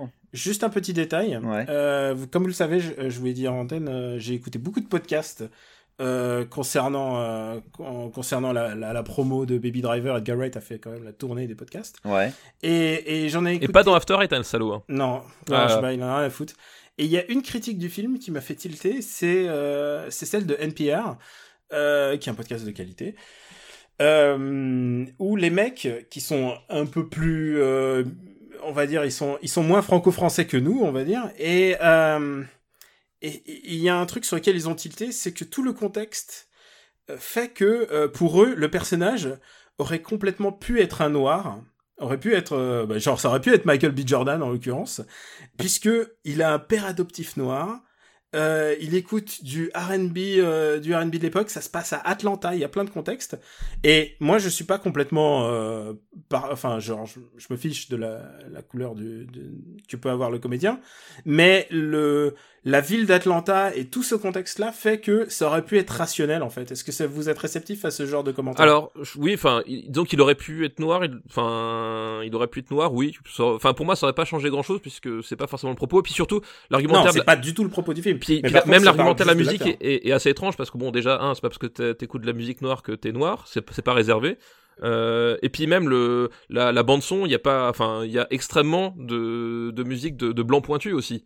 Enfin, je veux Il y, a dire, un euh, peu de, il y a un peu de blanc. non, pas un peu. Alors là, pour le coup, moi, j'ai- moi, j'ai j'ai fait la listing de toutes les chansons qui sont soit, euh, soit Non, il y a les. Beach Boys quand même. Quand même. Non mais euh, ça s'ouvre sur John Splacer Blues Explosion, des, des Ouais. noirs euh, comme on en- comme on les aime tant. Euh, ça, ça- ça se finit sur euh, euh, euh, C'est Simon et Garfunkel. voilà, ça se finit par Paul, Paul Simon et Art Garfunkel, un prénom bien noir comme on voilà. Donc voilà, Paul, pour ça. Paul fucking Simon. Donc voilà, enfin, c'est pour ça le, côté il écoute la musique de noir. Enfin, en fait, Non, ouais, non, ça, sûr, ça ouais. présente, ça représente qu'une part du, du truc. Ouais.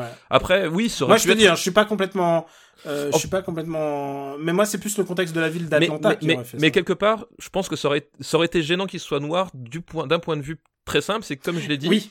C'est un film qui est euh, ultra personnel. C'est, le plus personnel à mon sens, de film d'Edgar Wright. Donc il y a forcément énormément de projections. Enfin, ne serait-ce que Edgar Wright qui fait sa propre euh, cette liste pour pour euh, le squelette du film. Enfin, il y a énormément de projections de lui-même dans ce film-là. Donc finalement que le personnage soit blanc. C'est une certaine logique et finalement le s'il avait fait un personnage noir et qu'on ait cette lecture autobiographique du film, on aurait pu se dire enfin c'est le Pretty Fly for a White Guy, tu vois.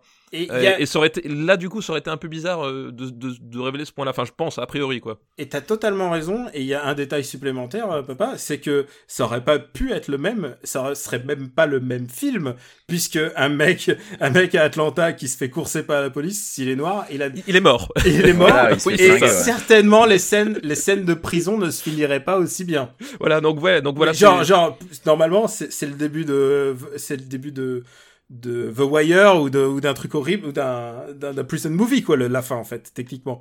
Et, euh, et là, là, la fin, elle ressemble à un conte de fées. C'est le point de vue, il a pris le point de vue conte de fées. C'est clairement ça, quoi. Enfin, il a fait ses 9 ans de tôle, hein.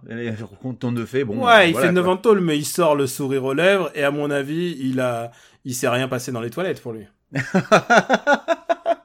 non, mais si tu veux. non mais dès qu'on dès qu'on parle de la prison aux États-Unis, dès que c'est un truc de fiction, en général, il se passe des trucs horribles. Il- C'est rare les, les trucs de prison. bah euh, ouais, la ligne bien. verte, Ça les se passe- évadés, tous les films que vous adorez. Bah ouais, exactement. Exactement. Ah, mais il y a des films de prison Bon. absolument formidables, c'est juste qu'on n'en parle pas. Donc, euh, Est-ce qu'on peut, c'est pas moi qui choisis les listes. est-ce qu'on peut parler du reste de la carrière d'Edgar Wright? Parce que là, on Let's est quand même. euh, voilà, on va éviter de faire un épisode de 2 heures, car je ne voudrais pas passer 8 heures au montage. Ah, tu vois ce que c'est Tu vois ce que c'est, hein T'es- Ça y est, c'est toi hein, maintenant là. Comment ça, Et c'est ça, moi, c'est la là, faute de Daniel. Ça a toujours été moi qui fais le montage de mais cette, non, de cette mais dans. Super Ciné Battle et ensuite il fait, il fait ouais, Daniel, on va on va faire 2h45. Alors moi, j'ai entendu un certain Daniel Andreev dans un autre podcast dire qu'il montait le moins possible Super Ciné Battle. J'ai envie de dire que moi, je me fais un peu chier pour After Eight. Bon, bref. Passons à Edgar On est Wright. on ne l'est que- pas, hein. C'est faux, je voulais pas je voulais pas balancer les secrets et dire que dire que papa papa il fait ah bah bah bah bah bah. Tu vas le voir à ton propre montage. Putain. Euh, Est-ce qu'il y en a un d'entre vous qui a déjà regardé Spaced? Oui, moi. Putain, Ouais, fais chier. Bon vu. bah vas-y, parle-en alors. Ah, parce que tu voulais zapper Space, c'est ça? Bah parce que moi j'ai jamais regardé Space, donc euh, je me suis dit on va gagner du temps, moins de montage. Allez vas-y, enchaîne. Allez. Non, non, mais du coup, Space, bah, c'est malheureusement en plus très important d'en parler. Formidable. Donc on va passer deux heures dessus. Euh, non mais Non, pour aller le plus vite possible, euh, Spaced, tout simplement, c'est le, le premier contact euh, professionnel d'Edgar Wright avec l'audiovisuel. C'est une série, euh, un sitcom euh, britannique euh, dans lequel il y a un certain Simon Pegg.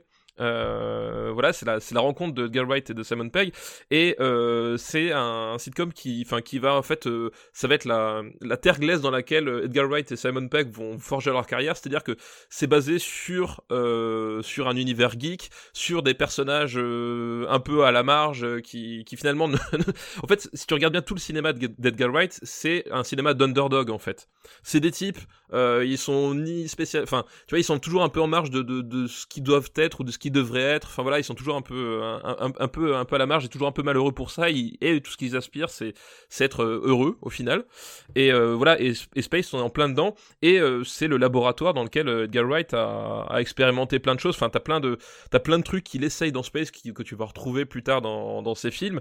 Et, euh, et c'est une série. Voilà, si t'aimes l'humour anglais un peu un peu particulier, et puis surtout si t'aimes bien les la réutilisation, la réappropriation, même c'est pas de la réutilisation, c'est la réappropriation de, de l'univers geek, parce qu'il y a ça aussi.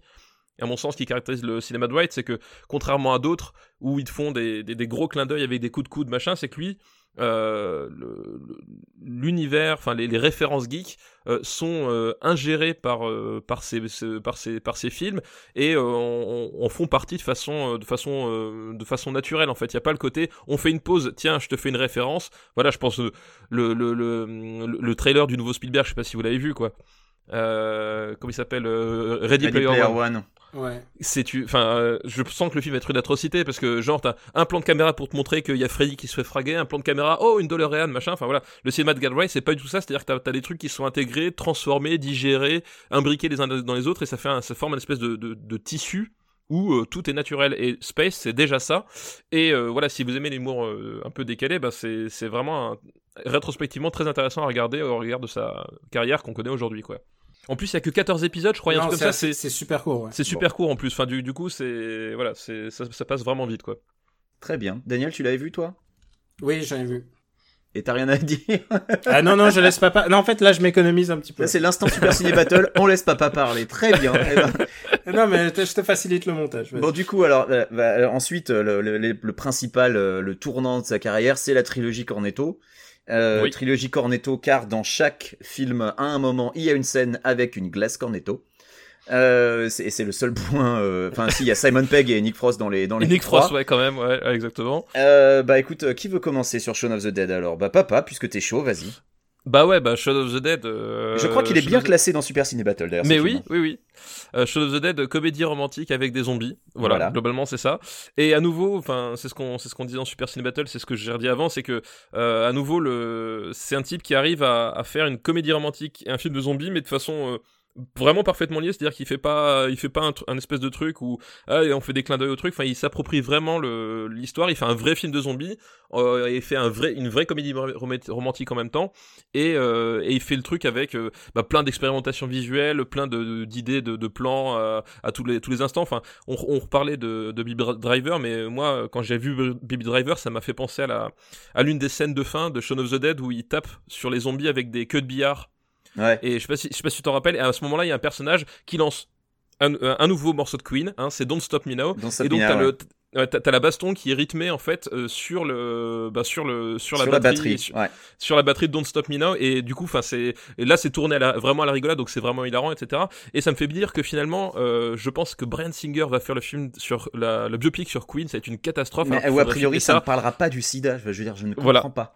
Ouais, donc, et, et, et c'est une catastrophe. Je veux dire, le l'un des meilleurs types qui a rendu hommage au cinéma à, à, à Freddie Mercury et à Queen, c'est Edgar Wright. C'est lui qu'il faut filer ce, ce biopic, quoi. Non mais donc j'espère voilà, le le c'est sida. Brian Singer qui le fait Ouais. Oui, c'est Brian Singer, ouais. Et Oh et j'espère, avec Rami Malek alors. euh, dans le rôle de Freddie Mercury, Ouais. et j'espère que le coup du sida n'est qu'une rumeur qui sera démentie, mais bref. Oui, j'ai revu la trilogie. Ah non, Cornetto alors le sida dernier, existe, hein. donc, euh, Le sida existe, je t'arrête. Non, mais dans le film. Ah, Daniel Euh, donc oui, j'ai revu la trilogie Cornetto le mois dernier, donc effectivement cette scène, je m'en souviens très bien. Et en fait, moi, je pense à une scène, en fait, à deux scènes en particulier. Euh, c'est euh, la, la différence euh, entre le moment où avant l'infestation Oui. zombie, où il va au supermarché, et t'as Exactement, le plan le ouais. même plan séquence ensuite Oui. avec les zombies, où lui, il est tellement dans le coltard qu'il s'en rend pas compte. Et c'est assez magique en fait de, de voir le truc. Et C'est voilà, tu, tu vois que déjà Edgar Wright a déjà cette espèce de bah, ces petites manies de, de voilà de, de faire des trucs et d'expérimenter visuellement des trucs intéressants comme ça. Est-ce qu'on peut passer à Hot Fuzz qui est, je vais le dire, mon préféré de la trilogie? Qui est mon préféré aussi. Voilà. Pas moi. D'ailleurs, C'est celui que Hot j'aime le moins, je pense, de toute la carrière d'Edgar Wright en fait. Sérieux? Hot Fuzz, Tu Hot préfères Fuzz- Dernier Bob euh, après euh, Ah oui. d'Hot Fuzz? Ouais. Ouais. Ah ouais, Oh ah bah d'accord. Bon Ouais, bah Alors, je vais te dire un truc. Hot Fuzz est 11ème au Super Ciné Battle. vas-y Daniel, défends Et Hot je- Fuzz. Hot Fuzz est euh, 33ème. euh, euh, non, il est 11ème. Il est, vous le retrouvez dans l'épisode 33. Et Shaun of the Dead est 12ème. Donc, un- la, la place au-dessous. Et il est dans l'épisode 24. Oui, parce qu'il faut de temps en temps te faire plaisir, Daniel. Mais moi je Alors, suis d'accord c'est avec vrai. toi. après tu chouines. Alors c'est vrai, c'est vraiment moi qui ai insisté parce que pour moi il fait aucun doute que Hot Fuzz est d'abord euh, plus réussi mais aussi beaucoup plus drôle euh, et aussi un peu plus tendre et en même temps Hot Fuzz est une critique de de l'équivalent de la France de Pernod mais en version anglaise. C'est-à-dire et quand tu comprends ça, je pense que le film a une toute euh, une autre manière de de se présenter. En fait, ça commence comme une une histoire euh, une histoire absurde. C'est dans un bled, un bled complètement perdu.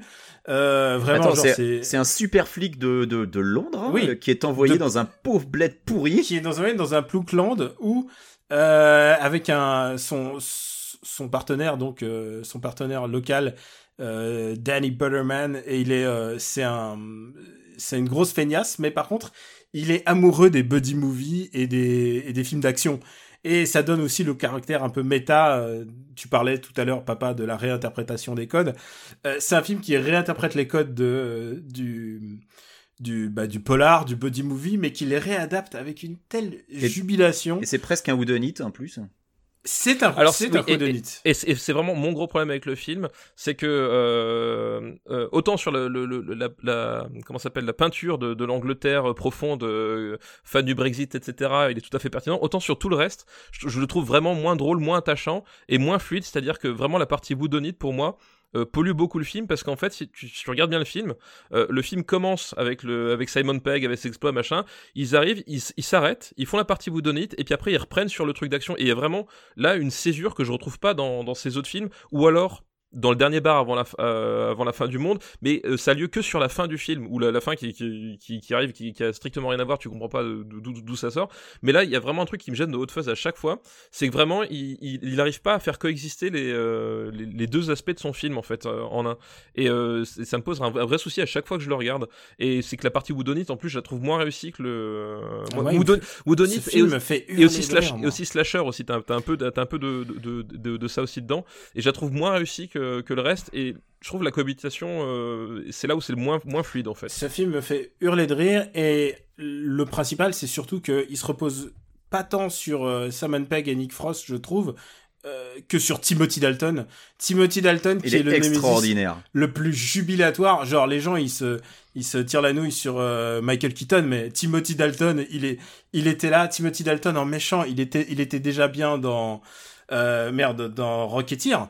Et, et là, il est, il joue le nazi, mais sans la croix gammée, quoi. Il est hilarant, quoi. Avec Ah, sa putain, petite je- moustache. Ah, il est merveilleux. Avec la moustache de, de collabo, là. Putain, mais qui extraordinaire. J'adore ce film. Et je voulais juste dire, c'est pas le dernier bar avant la fin du monde, c'est dernier pub. Parce que l'autre truc, ah c'est dernier un... peur oui pardon l'autre truc, Oui, oui. c'est un bar trop cher à Châtelet. voilà non mais c'est parce que le moi je moi je, je, Putain, je mais il en sait rien, il habite plus à Paris. il est là. Mais si, je Moi, ça sais. se trouve, ils font des promos. moi, je- moi, j'ai j'ai dans la tête sous le sous le titre World's End en fait c'est pour ça Voilà, que, donc on va dire coup, World's après, End. Donc toi, tu préfères World's End à Hot Fuzz, alors bah, vas-y, défends-le, parce que moi j'ai trouvé que c'était le plus faible des trois en fait. Eh ben tout simplement parce que euh, euh, World's End, il y a, il y a, moi il y a un truc que je trouve formidable, c'est cette euh, description de, de l'amitié euh, masculine euh, jusqu'au boutiste. C'est-à-dire que moi je, je trouve c'est le, plus- c'est le plus touchant de, de tous les films de la trilogie Cornetto et euh, toute la partie, enfin la- l'arc de Simon Pegg, je le trouve, je trouve, je trouve génial et les relations qui se nouent, puis surtout le, le ce côté, euh, on, on se revoit, on, on- est des potes, mais en fait on a tous changé, euh, chacun à notre manière et ça se, ça se dévoile au fur et à mesure. Ah bah, c'est, on, on s'est tenté même, euh, mais version, version pub anglais. Voilà, exactement. Et je trouve, enfin, C'est les le petits coup- mouchoirs version pub anglais. Non, non, on s'est tant aimé. Non, non. Euh, Bah, non, c'est parce que c'est pas les petits mouchoirs. Les petits mouchoirs, c'est c'est un film d'hypocrite, euh, d'hypocrite et de connard. Là, c'est vraiment un film sincère et et pour le coup vraiment pertinent, je trouve, dans dans, dans cette approche, même dans la dans la relation qu'ils ont avec euh, avec le avec comment ça s'appelle. Euh... ah, Rosamund Pike. Voilà, la relation qu'ils ont Ah avec oui, voilà, Rosamund Pike. Tu parlais de, tu, parlais de bromance, oui, mais il y a Rosamund Pike au milieu. Et oui, il y a Rosamund Pike, mais aussi, enfin justement cette espèce de, de, point de pivot de la mémoire. Enfin voilà, il y a un peu, il y a un peu tout qui se mélange et on aimerait être ce- celui qu'on a été, mais on, on, on l'est plus. Il y en a certains qui arrivent à, à vrai et, et d'autres pas. Euh, voilà, enfin il y a vraiment un côté que je trouve super touchant dans, dans ce film-là. Et euh, voilà, et moi le seul problème que j'ai avec, avec ce film-là, c'est sa, sa conclusion. Enfin sa conclusion, c'est c'est ces 20 dernières minutes où euh, à part- partir de la scène où ils vont, tu sais, dans le dans l'espèce de truc salle souterraine. Ouais. Euh, euh, Alors moi j'avais déjà rigolo. du mal avec le tournant fantastique du film, mais alors la fin ça me l'a, mais pouf. Ouais, là, la, la fin, enfin, genre, tu, enfin, tu sens que c'est précipité, il savait plus trop où aller, et euh, voilà, c'est c'est- moi, c'est le problème que j'ai. Mais finalement, je trouve que ces, ces 20 minutes-là euh, me gâchent pas toutes les, toute la sincérité, et puis surtout, enfin, moi, ces, ces personnages, ces personnages, je les adorais tous autant qu'ils sont, enfin, tous les, tous les, tous les mecs du, du casting. je trouve qu'ils Surtout sont Martin touchants. Freeman. Oui, Martin Freeman est, est- Ouais. est génial, enfin, dans, dans- dans son rôle, euh, dans, dans son, dans son rôle un, un peu à la Fargo, justement, il y, a, il y a un côté très, très Fargo dedans. Moi je pense Oui, que le, final c'est- m'a c'est- plus c'est- gâché C'est le très film. crépusculaire. hein. Ouais, je pense que le final m'a plus gâché le film qu'il ne te l'a gâché en fait, et c'est pour ça que tu l'apprécies plus que moi je l'ai apprécié. Même si oui, non, sans doute, oui. j'ai eu du mal dès le tournant fantastique du film en fait. Et le côté bromance j'aimais beaucoup. Hein. J'étais j'étais super client et tout. Euh, le côté euh, quand Rosamund Pike apparaît et que tu comprends que voilà c'est la sœur d'un des mecs et que tous les autres à un moment avaient envie de se la serrer et que pendant tout le film tu te dis qu'elle va finir avec Simon Pegg et puis tu sais pas et puis et j'ai trouvé ça vachement bien fait. Mais voilà le tournage le tournant fantastique euh, pour moi est, est- est mal négocié. Alors le, le final euh, fout tout par terre quoi. C'est vraiment ça qui m'a qui m'a posé problème dans Hot Fuzz. Euh, dans dans pardon dans Ah, World's voilà, End. lapsus révélateur. dans World's End. Non, dans, attends, dans Hot Fuzz, le final, il est extraordinaire, donc euh, c'est pas possible, quoi. Euh, et, bien, et donc, après cette trilogie Cornetto, euh, Edgar Wright a donc travaillé sur euh, l'adaptation au cinéma de Scott Pilgrim. Alors, Film. alors, je t'a- je je t'arrête, je t'arrête juste. Scott Pilgrim, il était en 2010. Ouais, il est, il est avant le Et, dernier euh, pub avant, euh, de World's End, il Ah oui, il fait est après, avant, ouais. bien- Il l'a fait après, ouais. Ouais, tout à fait. Bah écoute, je, bah écoute, c'est pas grave. Je préfère parler de Scott Pilgrim après parce que les trois autres euh, sont, font une trilogie. Et euh, Scott Pilgrim, euh, qui a été euh, quand même massacré par euh, son distributeur, euh, on peut le dire, qu'il a. En France, en France, déjà. ah mais euh, partout, même aux US, il est sorti sous le manteau. Hein. Il a été très très mal marketé. En France, il est sorti un an plus tard, alors qu'on trouvait les Blu-ray euh, déjà partout. Euh, donc c'était un, un bid euh, à peu près complet mondialement. Euh, ben, je- moi, je suis partant pour parler de Scott Pilgrim. Euh, c'est donc l'adaptation d'un comic book de Brian Lee O'Malley, euh, dont la fin n'était pas encore sortie quand Alors, le il film est sorti. Il manquait, il manquait Il un manquait- volume, il et manquait je le pense, je pense qu'ils ont déjà mis en pro- ils ont déjà allé très loin dans la production quand le sixième est sorti. Ouais, ouais. Donc, ce qui fait que Bah, le sixième, euh, c'est le une- dernier. Hein. C'est quand le cinquième est sorti. Euh, pardon, pendant 5 la- cinquième, pardon, pardon, cinquième. Et euh, c'est pour ça qu'il y a une vraie divergence dans, dans la fin. Et dans je trouve que de- la fin du film est mieux que la fin du comic book. Allez-y. Alors débattez. non, moi en Ah, aucune, j'ai pas, j'ai pas lu le comic book, donc euh, voilà. en aucune mesure que ce soit, je trouve que celle du film, euh, bah elle est, elle est, elle est, c'est une fin euh, que je qualifierais de Luc Besson, c'est-à-dire euh, l'amour est plus fort que tout et c'est d'une espèce de d'absurdité alors que justement la BD te montre qu'il a un long cheminement sur lui-même et qu'il essaie de comprendre et de devenir meilleur lui-même et c'est très long, il y a une très longue moment de passage à vide. Euh, tu sais comme dans les films, il y a un premier acte, un deuxième acte et le deuxième acte qui, qui finit sur la déprime et la déchéance du héros avant de remonter. Et cet, cet acte-là, il est très très long justement dans euh, dans Scott Pilgrim le, la, le, la BD. J'allais dire le manga, mais c'est techniquement c'est un manga presque. Euh, et du coup, du coup, le film n'a pas su garder ça. Euh, mais par contre, ce qu'il a, ce qu'il a réussi à faire, c'est qu'il a gardé énormément des codes qui étaient sur papier.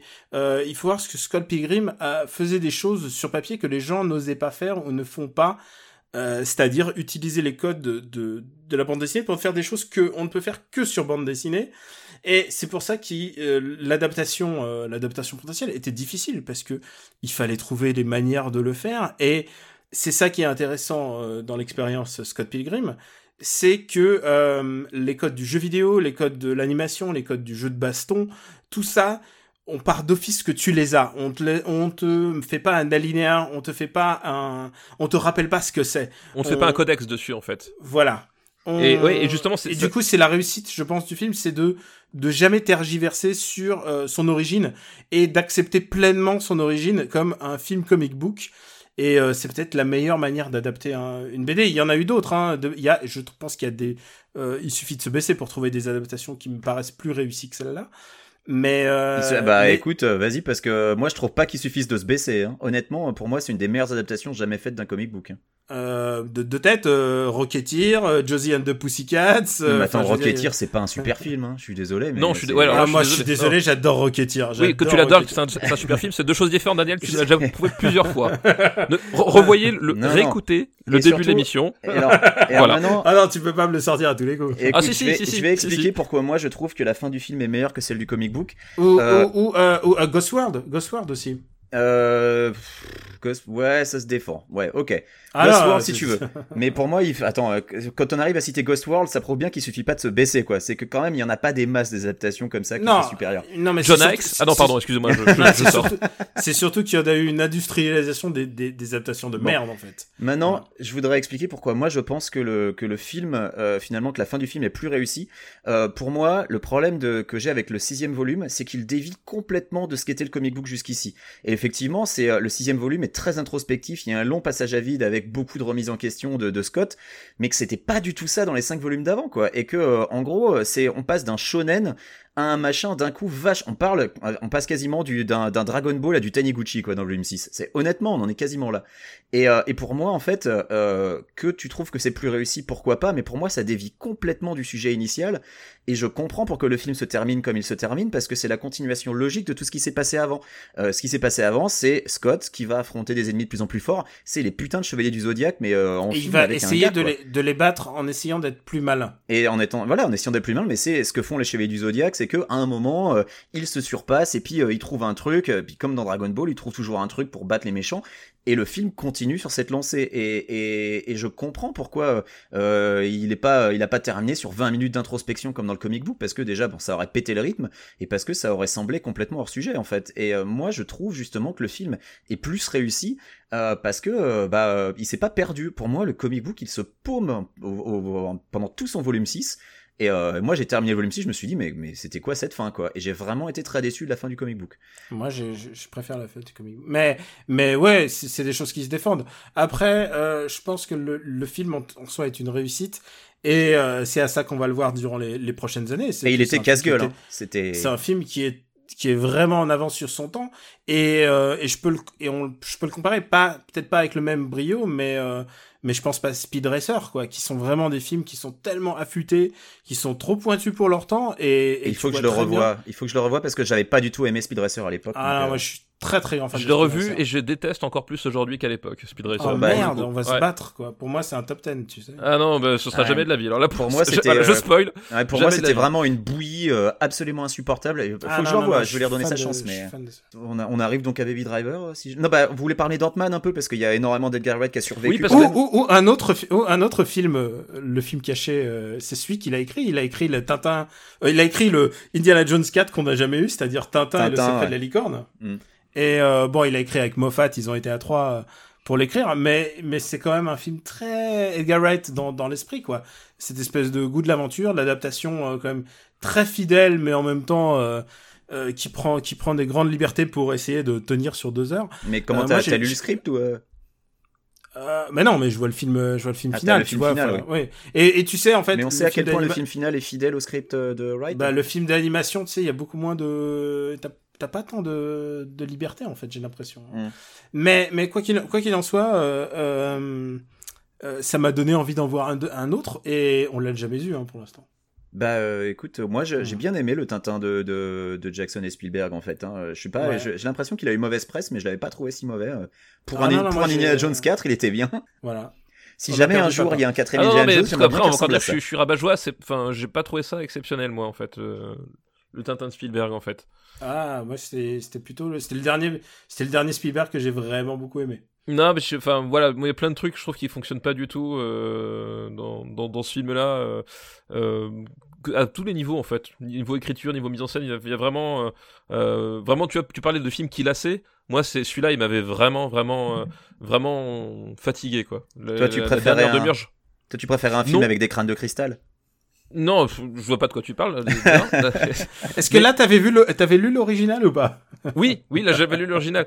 Mais, mais j'avais, mais ça j'avais déjà, je t'en avais déjà parlé en off, Daniel. Mais moi j'ai, euh, il y, a, y, a toujours un, j'ai toujours eu un, pas un problème, mais un, je trouve il y a un rapport très curieux de, des gens avec Tintin. Euh, c'est que si tu regardes bien, les rebondissements de Tintin, les rebondissements qu'il propose et des choses comme ça, euh, parfois c'est vraiment digne d'un film de Michael Bay. C'est-à-dire, euh, c'est Tintin qui arrive, qui va prendre un char, qui va péter une devanture, qui arrive à sauter sur une mine, qui après va rouler. Non mais c'est vrai, c'est exactement ça. C'est vraiment ça. Et, euh, et, je trouve qu'il y a une, une indulgence assez. Euh, ah bah il y a une scène où il détruit une ville carrément quoi. Bon, c'est pas forcément sa faute, mais euh, voilà quoi. Non mais voilà. Donc il y a, y a vraiment de Séraphin quoi. Donc euh, si tu prends d'un point de vue un peu froid, il y a, enfin je trouve qu'il y a une indulgence assez, assez, curieuse qui a trait à Tintin.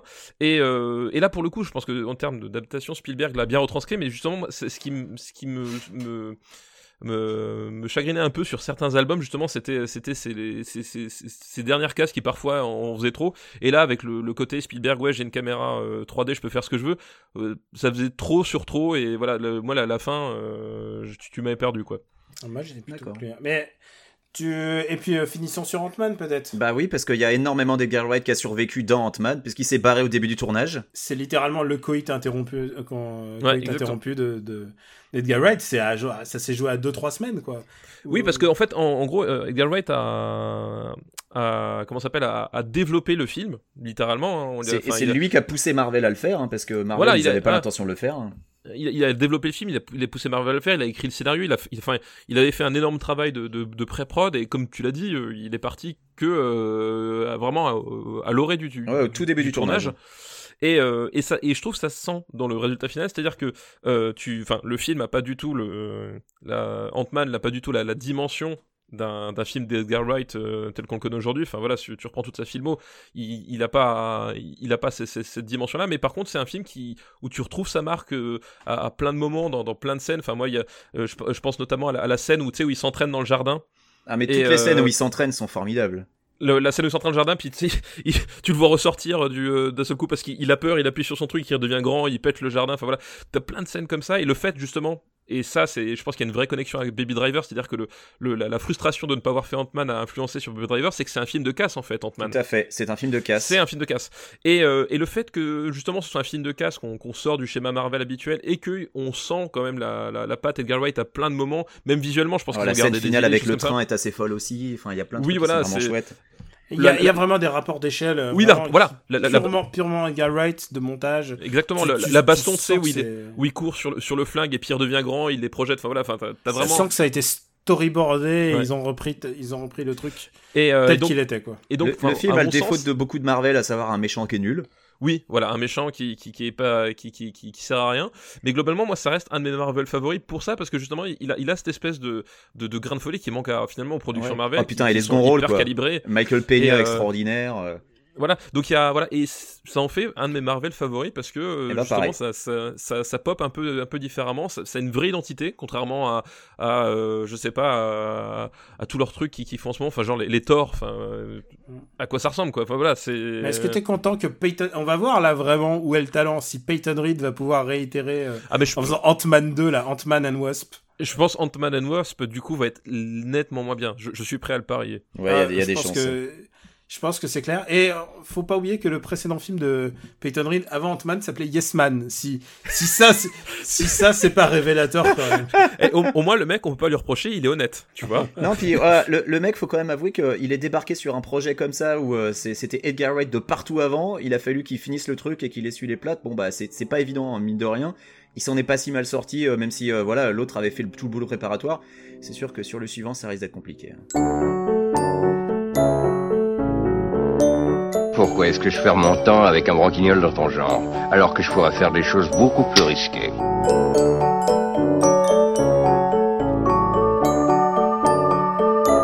Comme ranger mes chaussettes par exemple. Ce qui n'est pas compliqué, c'est qu'After Eight est un titre trompeur parce qu'à la fin, on balance nos recommandations. Et on va commencer par toi, papa. Bah oui, parce que euh, moi je vais rester dans la thématique, euh, parce que j'aime bien les émissions thématiques, euh, puisque Edgar Wright avait fait dans ses nombreuses, nombreuses interviews, enfin il, a fait littéralement le tour du monde pour Baby Driver, une interview pour Esquire, où on lui demandait bah, ses, non pas ses, ses, films préférés, mais ses albums fétiches de, de, de, toute la vie. Et d'ailleurs, je tiens à préciser, comme quoi euh, After Eight, on, on, est quand même une émission de pointe sur la culture, que dans ces albums-là, il y a Nonagon Infinity de euh, King Gizzard and the Lizard Wizard, Bien sûr. que j'avais recommandé il y a quelques trucs. Donc voilà, comme quoi, je, je dis pas que de la merde. euh, mais je vais pas vous parler de King Gizzard and the Lizard Wizard parce que j'en ai fait la dernière fois, mais je voulais revenir justement sur un album qu'il a cité et qui est un album qui Un, un euh, petit groupe pas connu en plus. un petit groupe pas connu, voilà, un album qui est légèrement assez conspué et qui, qui mérite bah, du coup une deuxième chance et c'est l'occasion, voilà, euh, c'est l'occasion. Tu sais, c'est un peu comme Tarantino quand il parle d'un truc, t'as un label Tarantino, bon, on va finir par avoir un label Girl Right, mais bon, faut s'y, faut s'y faire, c'est comme ça. Euh, c'est tout simplement Trompe le Monde de des Pixies. Euh, Trompe le Monde, donc euh, c'était aussi le nom de- de- d'un épisode d'After Eight, si je ne me trompe pas. Tout Hein, à fait. Tu vois voilà. C'était peut-être une petite référence, qui sait. C'était, à mon avis, peut-être voulu, je ne sais pas. Alors, peut-être le hasard, euh, voilà.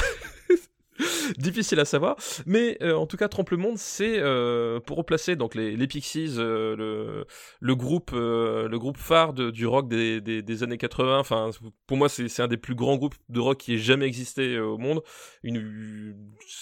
Voilà, tout le monde connaît Where Is My Mind, mais en fait, au-delà de ça, ils ont fait des, des trucs complètement fous c'était c'était à la fois très mélodique et à la fois très punk enfin il y avait vraiment un truc un truc vraiment fou dans ce groupe là et Trompe le monde c'est le leur dernier album avant qu'ils se séparent avant qu'ils en refassent euh, de nouveau dont je vais éviter de parler.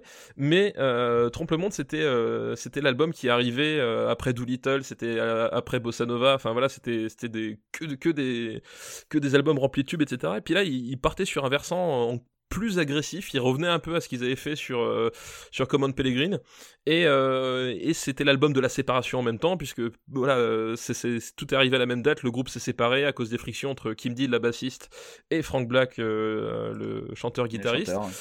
Voilà, et du coup, enfin, tout ça a fait que euh, c'était pas tout à fait l'album qu'on attendait, puis c'était l'album de rupture. Enfin, tout le monde a globalement a détesté, et je trouve que c'est un album qui mérite vraiment d'être écouté. Euh, ne, voilà, ne serait-ce que pour euh, des chansons comme euh, Yumas. euh, qui, qui est un espèce de, de, truc euh, un peu dégénéré. Enfin, de toute façon, tout cet album est dégénéré, et c'est ça finalement, euh, je pense, qui, qui est bien dans ce, dans ce truc-là, c'est que un peu à la manière de, du Inutero de Nirvana, c'est qu'ils ils ont voulu faire leur truc, ils ont voulu casser un peu leur jouet, casser un peu ce qu'ils étaient, Planet of Sound aussi, enfin, il y avait vraiment un côté, euh, voilà, on, veut vous, on veut vous gratter dans le dos, mais avec un, avec un, avec un marteau et pas avec, euh, pas avec les doigts. Et euh, voilà, c'est un album que je trouve vraiment très très intéressant. C'est étrangement pas mon préféré. Il y en a certains c'est leur préféré, mais je trouve c'est un album qui mérite pas le sort qu'il a eu, le sort critique ou le sort commercial qu'il a eu. Donc, faut réécouter Trompe le monde des Pixies, c'est urgent. Très bien, bah écoute, moi je vais enchaîner avec euh, quelque chose qui n'a absolument rien à voir. Euh, je vais euh, parler de notre ami Aziz Ansari dont on a déjà dit le plus grand bien. Je crois que Daniel avait dit le plus grand bien de Master of None saison 2. Euh, je crois qu'on avait aussi parlé de son live at the Madison Square Garden qui me semble est disponible sur Netflix. Et en fait, dans ce, spectacle de stand-up, il avait dévoué une, large part à tout ce qui est relations amoureuses à l'époque moderne, à l'époque actuelle. Et donc, il en a fait un livre euh, qu'il a écrit avec un autre gars, je crois, qui s'appelle Eric Kleinberg, quelque chose comme ça. Euh, ce livre s'appelle Modern Romance, euh, et c'est donc un- une espèce de d'étude sur ce que ça signifie être célibataire de nos jours et euh, essayer de rencontrer l'âme sœur. Et en fait, euh, bah, euh, mine de rien, il y a un vrai travail euh, de- d'étude, de, recherche sur comment les couples se formaient bah, à l'époque de nos grands-parents, de nos parents, comment les couples se forment de nos jours, quelles sont les nouvelles méthodes de rencontre, quels sont les nouveaux moyens de séduction. Il y a une large part qui est faite à tout ce qui est sites de rencontres euh, et applications dédiées, aux différences où à l'époque, par exemple, tu passais des annonces dans le journal, bah, maintenant tu ouvres une page OkCupid ou Adopte un mec ou un truc comme ça. Et c'est extrêmement intéressant, extrêmement détaillé. Alors là où le bouquin se perd un peu des fois, c'est quand il essaie de donner des conseils, sachant qu'il n'y a jamais de méthode miracle et que euh, euh, en même temps euh, il, ne tombe pas dans l'excès, genre il, va pas sombrer et filer des méthodes de pick-up artiste. non, c'est pas du tout ça le propos.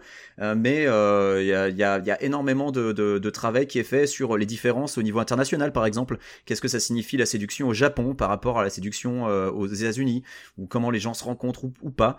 Euh, donc c'est vraiment un, bouquin assez intéressant. Et puis évidemment, Aziz Ansari oblige, c'est bourré d'humour, donc c'est ça se lit très bien, c'est assez drôle. Euh, je le recommande chaudement, que vous soyez célibataire ou en couple, il y a énormément de choses à apprendre en lisant ce bouquin. Voilà, je voulais faire court. À toi, Daniel. Écoute, il est sur ma, sur ma liste d'attente, je l'ai. Ça fait, ça fait des lustres que je me dis, il faut que je lise. euh, Tu, tu m'as convaincu. Il faut, faut que je, faut juste que je trouve le temps. Ouais, en fait, le, le livre, le livre revient bien sur euh, euh, cette impression que peuvent avoir les gens que euh, être célibataire de nos jours, c'est génial parce qu'avec les applis, en fait, t'as juste l'embarras du choix et, et tu peux niquer comme un gros queutard, et alors qu'en fait, pas forcément. Donc c'est c'est quand même plutôt bien fait. Donc voilà. Alors, je vais pas recommander euh, ni Valérian ni, ni Dunkerque parce que c'est Bah, c'est dommage, je pense que les gens voudraient connaître ton avis, Daniel. Parce que c'est fini.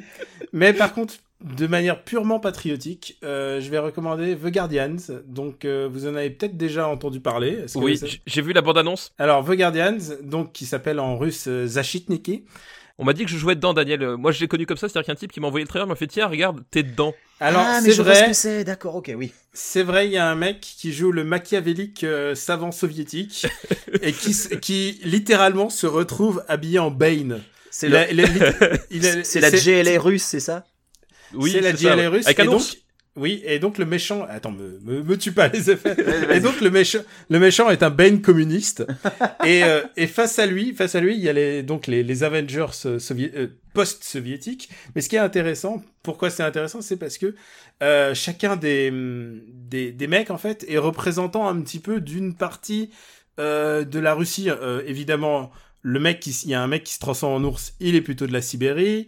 Euh, Il y a la fille, la fille est plutôt moscovite, mais il y a un Arménien aussi, Arménien comme le réalisateur d'ailleurs, qui s'appelle Sar- euh, il s'appelle euh, Sarik euh, Andreassian. Et, euh, et et puis il y a aussi un personnage, euh, il y a un perso- personnage kazakh, donc euh, plutôt asiatisant. Et, et c'est ça qui est intéressant, c'est de voir comment. euh, alors il y a une grande tradition quand même. Il y a pas de les- Tchétchène, par contre, non. Non. Alors, Non. Moi j'ai une question, Daniel. Comment ça peut être patriotique si les méchants sont des communistes? Non, mais c'est néo-patriotique. C'est Ah. nous, nous la, la, la foi de la Russie qui va nous remettre ensemble et affronter le méchant.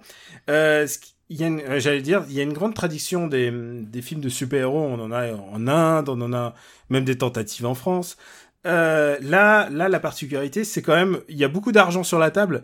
Beaucoup, il faut être euh, très relatif. C'est 5 millions. Euh, comparez ça aux 190 millions de, De Valérian. Mais même n'importe quel film, maintenant, tu, enfin, n'importe quel blockbuster, il faut faire ça, c'est sans patates, quoi, pour les faire. Là, c'est un peu le prix des chipsters pour le, la projection presse, quoi. Mm. Euh, et, et, et bon, le film est assez mal écrit, en fait. C'est ça le, le plus gros problème. Euh, les dialogues sont un peu nazes, mais euh, c'est une série B qui se laisse regarder. Et alors, moi, j'adore le mec qui se transforme en ours. Il est trop mignon, quoi. C'est une espèce de de euh, loup-garou, mais en version ours, quoi. Donc, il a des petites pattes d'humain et et il- peut choisir. ours garou. Ouais, et à un moment, il peut choisir de se transformer encore plus, de devenir un super ours. Genre, euh, mais quand même, il a sa conscience humaine, tu vois, c'est un peu comme Hulk. Ouais. Et, et comme à un moment, il, alors c'est ça que, c'est un film de super-héros, mais ils sont écrits, euh, ils sont écrits pas, pas forcément de manière conventionnelle. Disons que leur première mission, ils se font défoncer. Euh, c'est, pas, c'est pas du tout ce que tu peux être en train d'attendre Ah mais c'est un shonen. Ils se font défoncer et ensuite ils progressent et ils gagnent. Ouais, et alors on leur file des super armures et pour l'ours on lui file des mitraillettes donc il fait du il fait il, il- il- il- littéralement il sulfate les mais c'est Rocket les Oui, il, il, il sulfate les, méca... les, les, les robots communistes, enfin post-communistes. Euh, et c'est trop mignon parce qu'à un moment, il a, quand il se transforme en ours, il a quand même sa mitraillette sur le dos qui tourne. Et c'est sans doute un des trucs animaliers les plus mignons et ridicules que j'ai vu depuis le deuxième euh, Planète des singes. Tu sais, avec le mec, avec, avec le, le singe avec les deux usines à chaque main sur un cheval. Alors c'est pas des Uzi, c'est des M249, c'est des Oui, voilà. lourdes hein, en plus. Voilà. Oui, oui, bah oui, évidemment. Il y a Sinon pas c'est sinon c'est pas assez ridicule. il y a pas de ridicule, il y a pas de recul sur un, Oui voilà, sur le gun d'un singe. Et, et à un moment, il est, il, il est attaché avec un, un filin avec tous les autres. Ils sont en train de faire du deltaplane ensemble. Et il est là avec ses petites pattes qui font ouh là là, il- c'est trop mignon. Ah donc il Bref. parle comme Homer Simpson. Écoute, ça a l'air Non, non, non, formidable. il parle pas. C'est moi qui fais la voix. Euh, du coup, du coup, c'est en fait c'est un, c'est c'est vraiment une, une série B assez intéressante et et il tisse un peu à la suite un 2 avec les Chinois en méchant. J'ai hâte. J'ai vraiment Ça a hâte. l'air merveilleux. Moi, moi, la seule question que j'ai, c'est est-ce que ce serait pas finalement la- une adaptation de Tekken telle qu'on l'a toujours voulu, Daniel? Ah, alors il manque un panda, il manque un kangourou. Mais mais quelque part de. D'ailleurs, vois, il, il manque le kangourou dans Tekken 7. je tiens à Oui, il manque le Oui, kangourou c'est vrai. à cause de la péta. Mais il y, a- l'ours qui tape sur des gens, il y, a- apparemment des super armures, ça me fait penser à Jack 5, 6, enfin je sais même plus Jack 7 maintenant du coup. Voilà, tu vois, moi j'ai pensé à Tekken quand tu m'as dit ça, tu vois, et du coup ça m'a émoustillé. Donc voilà, c'est sorti en DVD, VOD, euh, c'est direct aux vidéos. Et, je me permets juste d'ajouter un dernier film qui s'appelle La Colle. Euh, c'est une comédie basée euh, très inspirée sur Breakfast Club et sur le, le, le Et sur Spider-Man Homecoming, donc. non, non, non, le, le, euh, le, le, le jour de la marmotte. Euh, et en fait, ce qui se passe. Un jour sans fin. Un jour sans fin, pardon, excuse-moi. Euh, le, le, le- ce qui se passe, c'est que le mec revit sa colle tout le temps. Il est, et il sait pas comment sortir de ce, de, de ce, de ce problème. Et t'imagines une heure de colle, c'est, c'est terrifiant. Et, euh, et c'est plutôt rigolo. C'est une des comé- c'est une comédie française que j'ai trouvé plutôt rigolote. Et en plus en période de vacances, donc au moment où personne ne va les voir. Euh, si s'il passe encore, euh, jetez-y un coup d'œil. C'est vraiment, c'est vraiment une bonne. J'ai passé un bon moment, quoi. Et, euh, et pour que je dise ça d'une comédie française, c'est plutôt. Oui, c'est que ça doit Alors, pas par, être mal. par- voilà, par rapport à Opération euh, Pays Basque, c'est comment euh, Alors, c'est- c'est vraiment au-dessus, putain. Est-ce que tu veux en venir en parler dans MDR euh, Bah écoute, pourquoi pas? Eh mais c'est pas une blague, hein. Un jour, si, Ah, si mais- tu veux faire un MDR. euh, Ah, Mais écoute, bah, Ah, on peut faire des MDR à distance, moi je veux bien. hein. Ah non non non, c'est MDR, c'est sur place. Ah. Non mais le- tant qu'à exploiter le potentiel, j'y pas- serais pas allé pour rien, tu vois. Ah bah oui, c'est clair.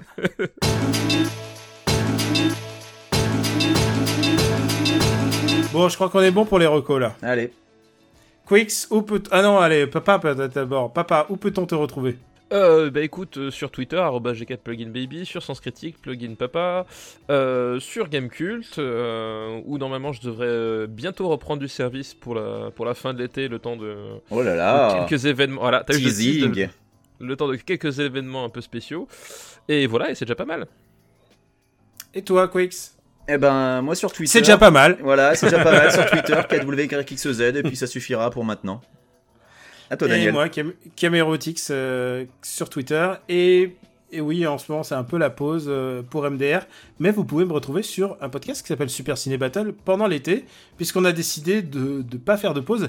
Et comme vous l'avez peut-être entendu dans notre dernier épisode sur lequel on a eu vraiment eu beaucoup de retours, euh, on a décidé de pas arrêter pendant les vacances. Et même quand on a eu un problème audio, on a réenregistré Ouais, on l'épisode. a enregistré deux fois, ouais. Et ce qui donne un épisode un peu particulier. Et j'espère que vous êtes bien amusés parce que le dernier est vraiment, il est chargé en bons films, quoi. Oui, ouais, le, le dernier, le- celui qui arrive, attention, il y a du lourd. La rivière pourbe 2, Taxi 2, Oh là vraiment c'est... attention, arrête de spoiler, Daniel. Tout le monde ne l'a pas écouté encore. Ah, C'est vrai, mais bon, il est déjà... Il est déjà, Bah tant pis pour eux, attends. il est déjà depuis une semaine, il est déjà depuis une semaine dans les bacs. Euh, tu sais quoi, on a juste dit un titre. Donc vous pouvez retrouver After sur after8.fr. Euh, vous pouvez nous télécha- télécharger sur le site, mais aussi sur vos applis dédiés, sur le site iTunes, et profitez-en pour nous mettre des étoiles, ça aide au référencement, et ça c'est vraiment pas une blague. Il y a un mec qui me l'a expliqué avec plein de chiffres savants, moi j'ai rien compris, mais il m'a juste dit les étoiles c'est important, donc Ouais, ouais. les étoiles, c'est important. C'est pas que sur le bouclier de Captain America ou sur l'uniforme des Avengers communistes.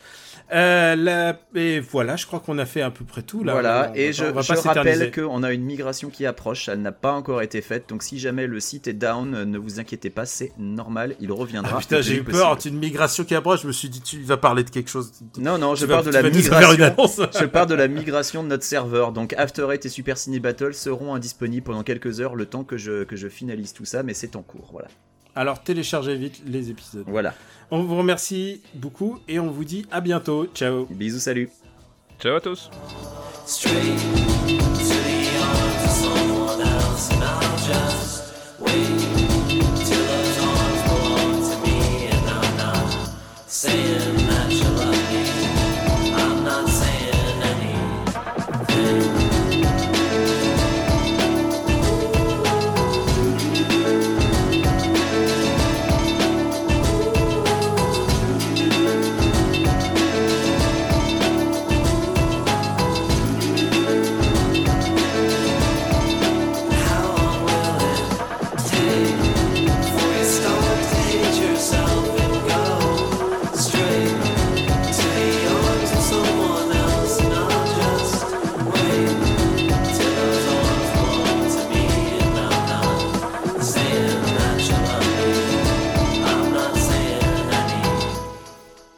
Et tu, tu, tu joues de la batterie la nuit?